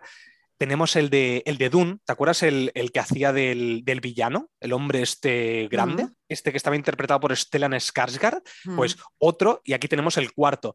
Toda esta familia, es que cada vez que veo Skarsgård digo, joder, es que están por todos lados esta familia. en fin, perdón, quería acotar esto porque me, parece curioso. Eh, está guay, no, no, no lo sabía, ¿eh? no había caído, no había caído que, era, o sea, es hermano del tío que interpretaba al, al Harkonnen en Dune. No se parecen ni en el blanco. No, ese, ¿eh? ese, es el padre. No, no, ese es el ah, padre. Es el padre creo, ¿eh? Pues que hay tanto de Skarsgård, pero luego tenemos el payaso de It, que es el otro de Skarsgård. Pero es que todos en general me parecen bastante buenos. Entonces digo, hostia, vaya familia más prolífica han, han tenido. Era como curiosidad. ¿Quieres que pasemos al siguiente o tienes alguna cosa más que decir de este? No, bueno, simplemente decir eso, ¿no? Que, que Schiff y Roman, todas las tiranteces que tienen son alrededor de quién tiene el poder de los dos, porque siempre es como, ay, mira, eh, papá me ha dicho esto a mí y a ti no, ay, mira, pues yo me voy a tal sitio y tú no vas. Es constantemente, durante sobre todo esta tercera temporada, en cada capítulo hay alguna puya de, del uno al otro, siempre en este sentido, de quién está más cerca de su padre y por lo tanto, quién está más cerca del poder. Tal cual. Muy bien, pues pasamos al capítulo 8, el penúltimo, y vemos aquí este viaje a Italia que hace toda la familia para ir a la boda de la madre de, toda esta familia, la ex esposa de, Logan Roy. Bueno, de Connor no es la madre, es la madre de los otros tres. ¿Ah, sí? Hostia, te lo juro que no tenía ni idea de eso. Ah, o sea, no tienen el mismo. No, Connor es el, es el mayor, pero por eso siempre se dice que Kendall es el mayor, porque Kendall es el mayor de los otros tres. Ah, vale, es el primogénito, claro, el Kendall. Claro, Hostia, pues mira que he visto toda la serie y no me había enterado. ¿eh? De hecho, Connor hay un momento que en este capítulo lo dice, dice, encima que vengo aquí a la boda de vuestra madre. Ah, amigo. Hostia, madre mía. Primera noticia. es que tiene muchas cosas. Mira que llevamos siete episodios y no hemos hablado de Greg, que ahora, eh, ahora hablaremos un poquito de Greg también, porque hay tantos personajes y tantas historias que, que, bueno, hay mucha información. La cuestión es que hacen el viaje a Italia para ir a la boda de la madre de Ken, Roman y Shiv.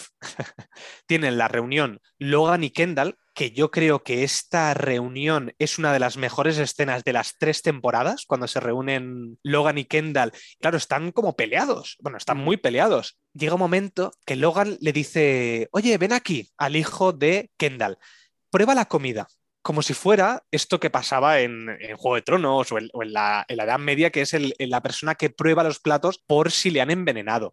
¿Cómo le puedes insultar de esta manera a tu propio hijo, como si te fuera a envenenar. Son esas cosas de muestras de poder que tiene, que tiene Logan Roy, porque además aquí Kendall lo que le ofrece es venderle su parte de la empresa. Es como, mira, ya estoy hasta los huevos de todo esto. En el capítulo anterior, los hermanos vinieron con una oferta para, para venderle, o sea, para comprarle esta parte de la empresa y aquí él lo acepta y aquí Logan dice, no, no voy a venderlo. Y bueno, vemos aquí que Logan no, lo, no quiere vender, o sea, no quiere comprar la parte de Kendall. Finalmente vemos que Matson ya no quiere vender la empresa a los Roy, sino que quiere una fusión. Si no me equivoco, Logan echa a Roman de estas negociaciones y se pone él a la cabeza. ¿No, es aquí? Lo ah, primero que pasa en relación con Matson es que mm, Matson tuitea algo, rollo, me van a comprar no sé qué otra empresa y me van a dar una millonada. Cuelga un tweet de algo así. Y entonces hmm. Roman, es Roman quien va a hablar con él primero. Y ahí le suelta lo de la fusión que todo ha sido, o sea, todo ha sido un juego de Matson para llegar a ese momento que es lo que él quería, que era la fusión de las dos empresas. Él no quería que se lo comiera nadie y quería una fusión. Entonces Roman vuelve a donde están ahí en la boda, da la noticia a su padre que mira que lo que quiere este tío es una fusión y entonces en el último capítulo es cuando Roman y Logan se irán a hablar con Matson y Logan echará a Roman. Ah, vale, vale, vale. Qué lío, es que hay tantas, tramas aquí. Aparte, como he visto las tres temporadas seguidas, tengo un cacao mental. No me extraña, no me extraña. Y bueno, aquí durante toda la boda hemos visto que Kendall está como marginado. Incluso la madre le dice, oye, no estés por aquí, ¿sabes? Vete un poquito a lo lejos, ¿sabes?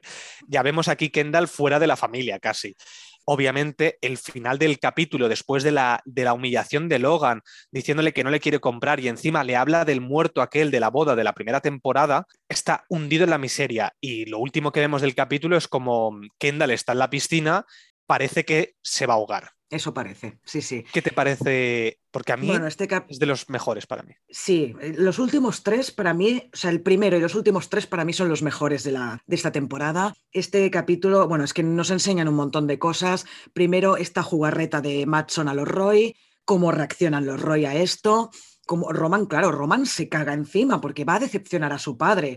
Eh, todo, todo esto, bueno, es que todos estos líos familiares de siempre, lo que hemos dicho, es un niño de papá y a papá no se le puede decepcionar. Y por otro lado, el pobre Kendall, porque ya es pobre Kendall, ha sido un gilipollas durante toda la temporada, pero ahora da una pena horrible. Otra vez se le ve metido en esta depresión porque después de todo lo que le ha pasado, de la fiesta de cumpleaños, de que ha quedado lo de la denuncia de los cruceros en nada, que él no va a poder hacer nada, y encima llega la boda y le dice a su madre, oye, es que Logan no quiere que estés con él, no quiere tenerte cerca, por favor, mantente alejado. Es que claro, y después su padre le dice, no, no, no, no te voy a comprar tu parte, pues claro, el tío entra pues en una depresión profunda, como es normal, te quedas en el último, en este capítulo, hostia, ¿se va a morir Kendall? ¿Le va a pasar algo? Mm. Es, brutal. Además está rodado de forma increíble. Para mí, el mejor rodado es el primero y el último. Luego, ahora cuando pasemos al, último, hablaré de una escena que me parece que está rodada de, de 10, no, de, de, 30, de 100, de lo que sea, que es impresionante. Pero en este capítulo vemos que todo se está yendo al traste, pero de manera, de forma muy rápida, tanto la historia de Matson, porque no sabemos cómo va a quedar todo esto, y con el, con el pobre Kendall. Y además aquí tenemos un, ya alejándonos un poco de la, trama principal, tenemos una, cosa que no hemos hablado en ningún momento de esta temporada, que es la relación de Jerry y Roman. Relación entre comillas, porque lo que hace Jerry es eh, dejar que Roman le envíe fotos eh, porno de, su polla, digamos, y hay un momento que le envía por error la foto, en vez de enviársela a Jerry, se la envía a, su padre. Claro, su padre cuando en medio de la reunión recibe, recibe la foto de la polla de su hijo es como... Es, brutal porque además se reúne con Siobhan, se, reúne con Siobhan y le dice, pero ¿esto qué cojones es?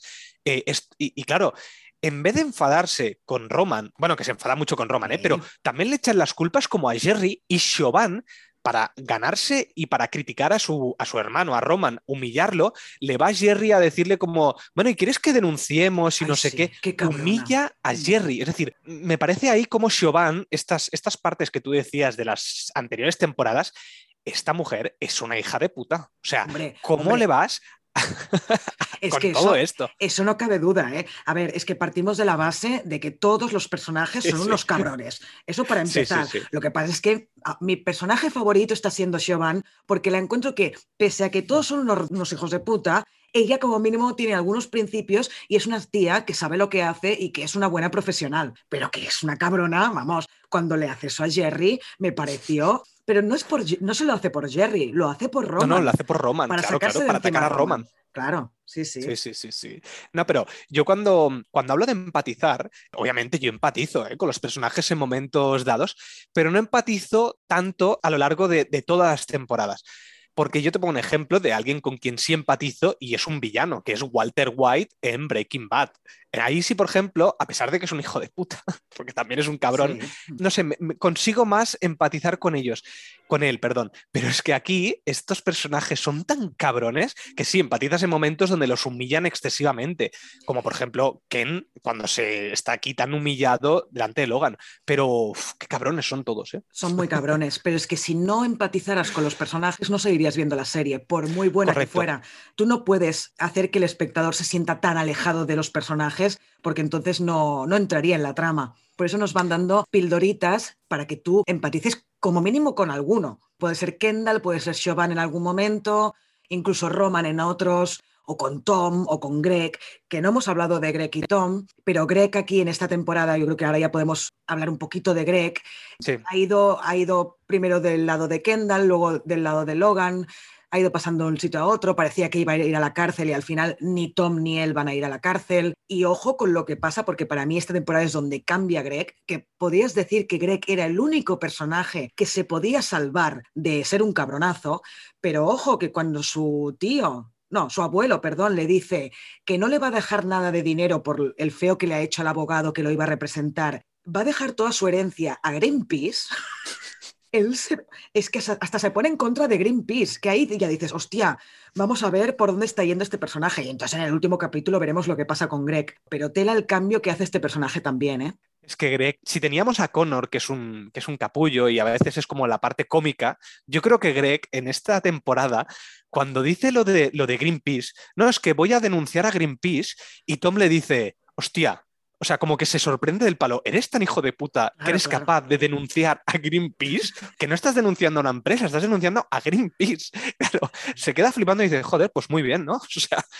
Estás aprendiendo, chaval. Sí, sí. Exacto, lo ve que ha madurado. Además, me gusta mucho la relación que tienen Tom, Tom y Greg, porque es una especie de, mm, a ver, no es amor, pero sí que tiene una especie de, amor, eh, como un interés amoroso, pero de poder. Es que no sé cómo explicarlo.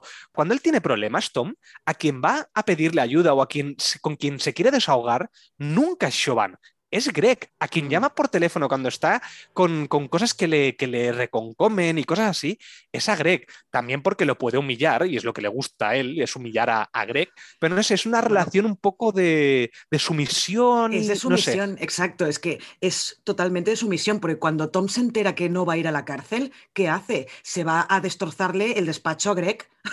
Es que claro, ¿a quién puedo recurrir para, para desahogarme con esta euforia que llevo dentro? Pues destrozándole el despacho a Greg. No va a ir a destrozarle el despacho a Chauvin. Claro, es, evidente. Sí. sí, Es una relación totalmente de sumisión, pero también un poco de compañerismo entre gente que no es de la familia central de los Roy. De sí, estamos aquí porque tú eres el primo y yo soy el marido de, pero no somos de la familia central directamente de línea sanguínea de, Logan. Y, hmm. y, entonces yo creo que por eso también hay una complicidad entre estos dos personajes. Sí, sí, sí, pero bueno, que me gustan mucho las escenas que comparten. O sea, cuando comparten escena, la verdad que te... Yo me lo paso en grande. Si quieres, pasamos al capítulo 9 y aquí culminamos todas estas tramas que han habido. Habíamos dejado a Kendall en la piscina, parecía que podía morir, pero no, hmm. Ken está vivo. Ha pasado, eso sí, ha pasado la noche en el, en el hospital. Va a ser la boda de la madre de, estos tres hermanos. Logan va a aceptar la propuesta de Matson de fusionar la empresa con la suya. Eso sí, dejando a sus hijos fuera de todo, de todo este tema. Aquí vemos como Kendall se está está hundido en la miseria. Es que casi se muere ahora mismo. Hablando de lo de Kendall, claro, los hermanos le hacen una intervención al principio del capítulo, cuando él vuelve del hospital. Eh, le dicen, oye, que tienes un problema, tío, que no sé qué, que no estás bien, que te has intentado suicidarte. Él lo niega todo esto, ¿eh? Él al principio mm. del capítulo dice, no, no, ya estoy bien, no pasa nada, no sé qué, no tenéis por qué hacerme una intervención, y lo niega. Y después, esto que dices tú de la unión de los tres hermanos, es lo que decíamos antes, ¿no? No, no es por amor, sino es porque coño que nos quedamos fuera de la empresa. Ese es el problema. Por eso se vuelven a reunir, por eso se perdonan lo imperdonable, porque se pueden quedar fuera de la empresa. Y la escena en que están los tres hermanos, sin Connor, Kendall sentado en el suelo, explicándoles que por su culpa murió un camarero en la boda de Shiv. Los otros dos flipando. Roman a momentos, no, perdón, Shiv a momentos al teléfono. ¿Cómo está la cámara puesta delante de Kendall y los otros dos hermanos en contrapicado, de pie?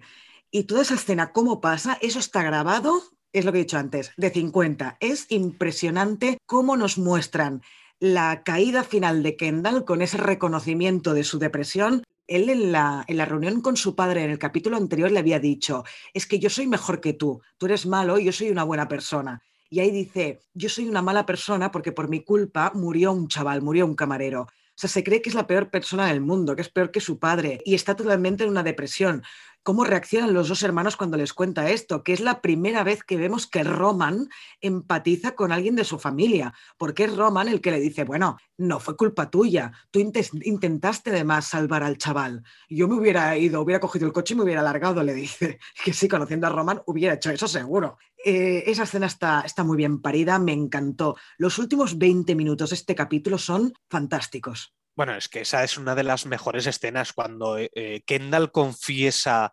confiesa esa, eso que había pasado y que solo sabía su padre y que le y ha estado chantajeando con este tema, porque el mm. padre se aprovecha de las debilidades de sus hijos, que eso es que hay que ser muy cabrón. Y, tú, y lo que te has dicho, esa escena donde él está en el suelo, que además lo pone en un suelo de tierra para que se embadurne de, de, de, arena, o sea, ya está hundido en el barro y con el contrapicado. Creo que es sublime esa escena, está muy bien. Igual que he dicho que el capítulo de la reunión de accionistas era mi preferido porque había como un poquito de todo, tenía humor, tenía drama, tenía relaciones de personajes muy importantes.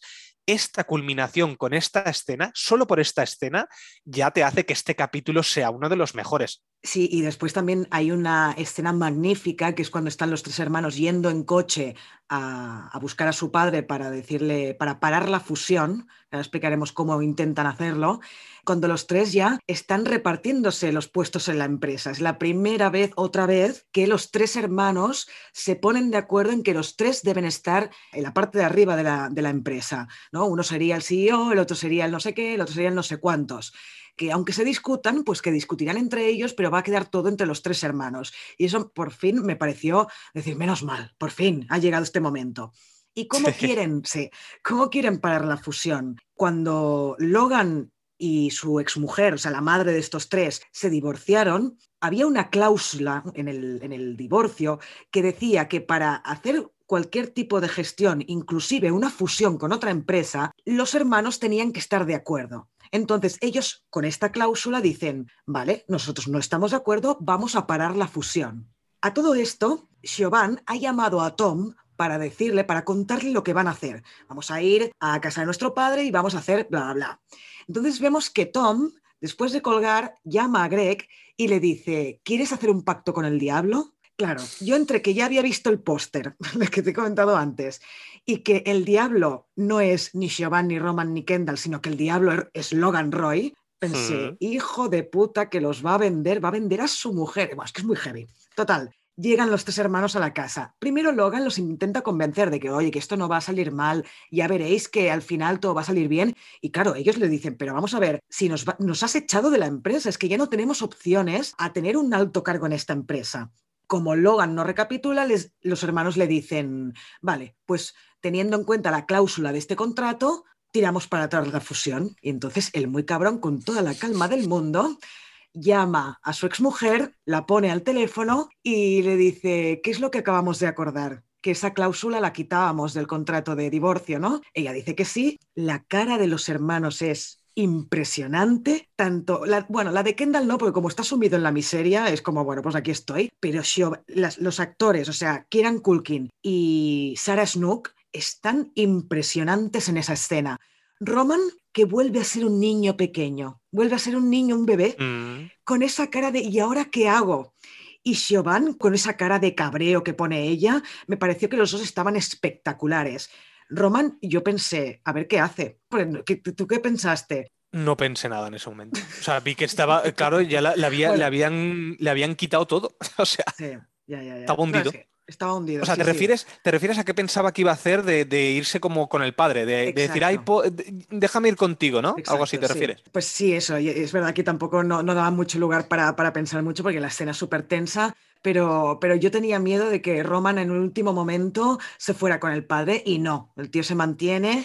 Ah, Y- ¿te refieres cuando entran? ¿Te refieres? O sea, cuando van a, a traicionar al padre, ¿te refieres? Porque yo pensaba que Roman no iba a acabar traicionándole. Si te refieres a eso, o te refieres a cuando ya les dice que, que la fusión se va a hacer y que están fuera. Me, me refiero a eso, cuando la fusión se va a hacer, sí, sí. Ah, vale, no, no, pues no, no. No, es, es simplemente eso que mm, tuve miedo durante un segundo de que se echara para atrás, pero no. Y más que todo esto, para mí lo, lo genial, y es como acaba el capítulo, porque el capítulo no acaba en ese momento de la super mega traición de Logan con, con sus hijos, sino cómo acaba con la traición de Tom a Siobhan. Vemos primero que Logan sale de la habitación y que Tom ya está fuera, está ahí, le da un golpecito en la espalda y cómo se le desencaja la cara a Siobhan cuando lo ve es maravilloso. Desde aquí, un aplauso a Sarah Snook, que se lo merece. Falta un Impresi- Oscar entrando por la. por la- Entrando por por- la- exacto. Fuera de cámara, ¿no? Exacto. Ahí, eh, bueno, el tío le han dado el globo de oro y se lo merece. Bueno, el globo de oro, entonces. El globo de oro por detrás, sí, sí. Y la última escena es cuando Tom entra en la habitación. Claro, Tom no, no sabe que su mujer se imagina que los ha traicionado. Porque claro, ¿cómo ha conseguido Logan saber que sus hijos venían con esta historia y cómo ha tenido tiempo para llamar a su ex y cambiar la cláusula? Porque Tom se ha chivado. Por eso le da tiempo a cambiar la cláusula. Y la última escena que vemos es que Tom, Siobhan está de espaldas a todos los demás, pues reflexionando sobre todo lo que ha pasado. Tom viene por detrás a hacerle un mimo y cómo reacciona ella, que parece que se le hiela la sangre, que se le congela el cuerpo, lo hace tan bien y pum, fundido a negro y se acabó la temporada, hasta dentro de un par de años. Es que, claro, nosotros hemos tenido en esta temporada, que no hemos hablado, pero la relación de Tom y Shiv la anterior cuando se casaron ya Shift en la noche de bodas le dice que quiere una relación liberal. O sea, ya lo estaba ya tratando mal. Y aquí incluso eh, la relación como que no avanzaba y Tom quería tener un hijo. Y, y eh, le convence de como que no y tal, y le dice de congelar unos óvulos. O sea, es que no acepta nada con él. Es que parece que lo tenga como si fuera un títere. Es que no, no parece su marido, parece un, un, títere que lo tiene ahí. Y claro, la traición esta es sublime porque yo creo que Siobhan no se puede esperar que su, su sumiso le traicione. Es que ¿Cuál es la conversación que tienen el día antes cuando están a punto de, de follar? Chauvin le dice, es que yo no te quiero, porque no te quiero, pero tú me quieres igualmente, aún sabiendo que no te quiero. Y ella Pero eso cuando están haciendo un juego, te refieres, ¿no? Que están haciendo como una especie de juego, ¿no? Vale, pero que es un juego, pero que le está diciendo la verdad. Claro, es un juego y lo que tú quieras, y ella se lo vende así al día siguiente cuando él le pregunta. Pero es que, es que se nota que es verdad. O sea, lo hemos visto durante las tres temporadas que Siobhan no quiere a Tom. ¿Por qué está con él? Pues no sé, supongo que es porque es un tío con el que puede hacer lo que le da la gana, pero, pero poca cosa más. Claro, después de esto, de que ella verbalice que su opinión al respecto de la pareja es que ella no lo quiere, él aún así la quiere a ella y que ella hace con él lo que le da la gana, ¿cómo se va a esperar esta pedazo de traición que le hace su marido. Claro, es que no se lo espera para nada y por eso digo que la interpretación de Sarah Snook eh, es impresionante porque, es que mm es que se nota que le, cae como una jarra de agua fría encima. Y sin decir ni una palabra. Exacto, sin decir ni una palabra. Ahí la has dado. Ahí la has dado, que es todo corporal. Lo que no acabo de, entender es cuando le dice lo de pactar con el diablo a Greg, ¿por qué Greg? O sea, ¿por qué necesita a Greg? Es lo que no, no, no acabo de entender muy bien. Em, supongo que para que. La verdad es que no había pensado eso, pero. Hostia, pues supongo que debe ser para tener un compinche porque, claro, Greg, quieras o no, tiene mucha información de lo que pasó con los cruceros, entonces más vale tenerlo hmm. de tu lado. Me imagino que es esto, pero tampoco no, no sé. Yo es que por eso venía lo que yo decía de antes, de que tenía una relación un poco extraña de, sumisión. Igual que Shiv lo trata de esa manera a Tom, Tom lo trata igual a Greg, o sea, lo utiliza de esa manera. Entonces me da la sensación de que lo utiliza también para llevárselo a su terreno para hacer cosas. Aquí lo que tenemos es una culminación de estos poderes. Y yo creo que es un final de 10, aunque tengo que decir que el final de la temporada anterior me gustó más porque fue como un, clímax final que cortan ahí con, la mm. sonrisa ahí de, Logan y, todo, pero claro, es que este final es, impresionante. ¿Qué va a pasar en la próxima temporada? O sea, yo tengo muchas ganas de, verla. Tenemos que esperar hasta el año 2023 mínimo, porque se, como has dicho antes, se va a rodar en junio de, este año, en principio. ¿eh? tampoco son informaciones confirmadas, pero en principio en junio se empieza a grabar y no saldría hasta el año que viene, o sea que me imagino que a principios del, 23, eh, pero bueno, con esta gente de Succession nunca se sabe. Es verdad que hubo la pandemia en medio, pero antes de la tercera estuvimos dos años sin, sin esta serie, ¿eh? la segunda es del 2019. Y bueno, sí, porque además, no digo porque además las series antes sí que eran como, tenía que ser como al año siguiente antiguamente, porque eran como por televisión, entonces eran como años, años. Ahora cada vez es como más, eh, bueno, pueden pasar varios años. Un ejemplo muy claro y muy tonto es Stranger Things. Han ido pasando años y han puesto una cuarta temporada tres o cuatro años después, o sea que, mm. que, es normal. Sí, sí, sí. Pero bueno, nos hemos quedado con muchas ganas y lo que digo, eh, lo que he dicho antes de que para mí segunda y tercera temporada están a la par, también es por el final. ¿eh? Me quedo con el final de la segunda temporada casi se me descoloca la mandíbula de, esa bomba que lanza Kendall, que no me lo esperaba para nada. Y esta tercera está, está estupenda, ¿eh? pero está al mismo nivel, creo yo. Para mí mejor, pero a lo mejor es por lo que tú dices, que ya otra ya sabía de qué iba y quizás mm. no me sorprendió tanto el, el, final. Y eso que a pesar de que lo sabía, me gusta más ese final que este. O sea, es que ese final es, impresionante. Es de los mejores cliffhangers que yo he visto en la historia de las series. O sea, es impresionante. Eso sí, después se ha quedado en un poquito en un bluff, porque al final no ha pasado nada con esto. Una de las poquitas cosas que se le podrían echar en cara a esta tercera temporada es que la gran trama que suponía que era lo de los cruceros y toda esta investigación del FBI, que si podía ir uno u otro a la cárcel, ha quedado en nada a mitad de temporada. Es lo único mm. negativo que podría decir de la serie, pero aún así creo que lo han llevado bastante bien. O sea, no ha sido como un corte brusco de hostia, ahora me han cambiado la trama y no me han explicado bien qué ha pasado. Pero sí que es verdad que queda como un poco, ha quedado diluido entre las otras tramas. Por eso a mí la cuarta temporada pienso, vale, sí, esto ha sido como un revés muy grande, pero quizás se arreglan y ya está. Entonces es como, bueno, tengo muchas ganas de verla porque me parece muy buena serie, pero no pienso que me van a sorprender muchísimo con lo que vaya a pasar con estas consecuencias. Pero es lo que hablábamos antes, que el problema, o sea, lo interesante aquí no son las historias o las tramas que se cuentan, sino las relaciones de los personajes y ahora los mm. han dejado muy tocados. La relación de Siobhan y Tom no puede volver a ser la misma después de esto. O sea, aquí algo muy fuerte va a pasar. Y de Logan con sus hijos más de lo mismo, sobre todo con Roman. Logan no se podía esperar de ninguna de las maneras que Roman acabara del lado de Kendall. Ha sido una traición en toda regla. O sea, aquí es que se han traicionado todos unos a otros. Vamos, es que, bueno, impresionante, impresionante. Es eso, una tragedia de Shakespeare en el siglo XXI. Sí, exacto. Y decir que no hemos dicho que Connor le pide matrimonio a, a la, mujer y que no le contesta, le dice que no. Luego al día, al, en el siguiente capítulo sí que le contesta, pero es que esta trama que yo te he dicho que pensaba que, que Connor podía ser más protagonista en la cuarta, claro, cuando me has dicho que no era hijo biológico, he dicho, vale, pues no, o sea, no puede ser protagonista. Es, hijo de, Logan, sí que es hijo, pero no es hijo de la madre. No... Ah, vale, claro. Que por cierto, ahora que decimos eso, Marcia, que había desaparecido en la segunda temporada, de, de repente aquí ha vuelto. Y es un personaje que me sigue o sea, no sé qué hace este personaje, porque me parece que tiene mucho poder, no sé, es como raro todo, todo este, eh, esta relación con Logan, porque no, no, acabo de entender muy bien qué pasa, porque además tiene la secretaria esta que parece que, que, que, está con ella o que se la está follando, al menos es lo que dicen los hermanos. Bueno, es que es lo que dicen los hijos. Claro, también hay un momento que dicen que Logan está buscando a un hijo, que tampoco lo hemos dicho. Eso es, sí, es verdad. totalmente paranoia de los hermanos y que se está tirando la, a, creo que se llama Karen el personaje. Bueno, puede ser que sí, puede ser que no, tampoco queda muy claro, pero yo creo que Marcia en la cuarta también va a tener mucho protagonismo porque por algo ha vuelto. Y además es un personaje que me gusta porque es muy enigmático, la actriz. Eso, enigmático. Me parece que, lo hace también de puta madre. Bueno, todos los actores aquí están increíbles, pero, pero Marcia es un personaje muy interesante y yo creo que va a tener que ver en la, en la cuarta temporada con todo lo que va a pasar con la empresa, con Westar. Sí, sí. A ver qué pasa, a ver qué pasa. En fin. Pues nada, muchas ganas. Muchas ganas, sí. Para acabar, os recordamos, como siempre, que mm, tenemos, estamos en Instagram, en Twitter, en Facebook, tenemos el grupito de Telegram, que podéis entrar a la app buscando Cine Desencadenado todo junto y entráis directamente en el grupo.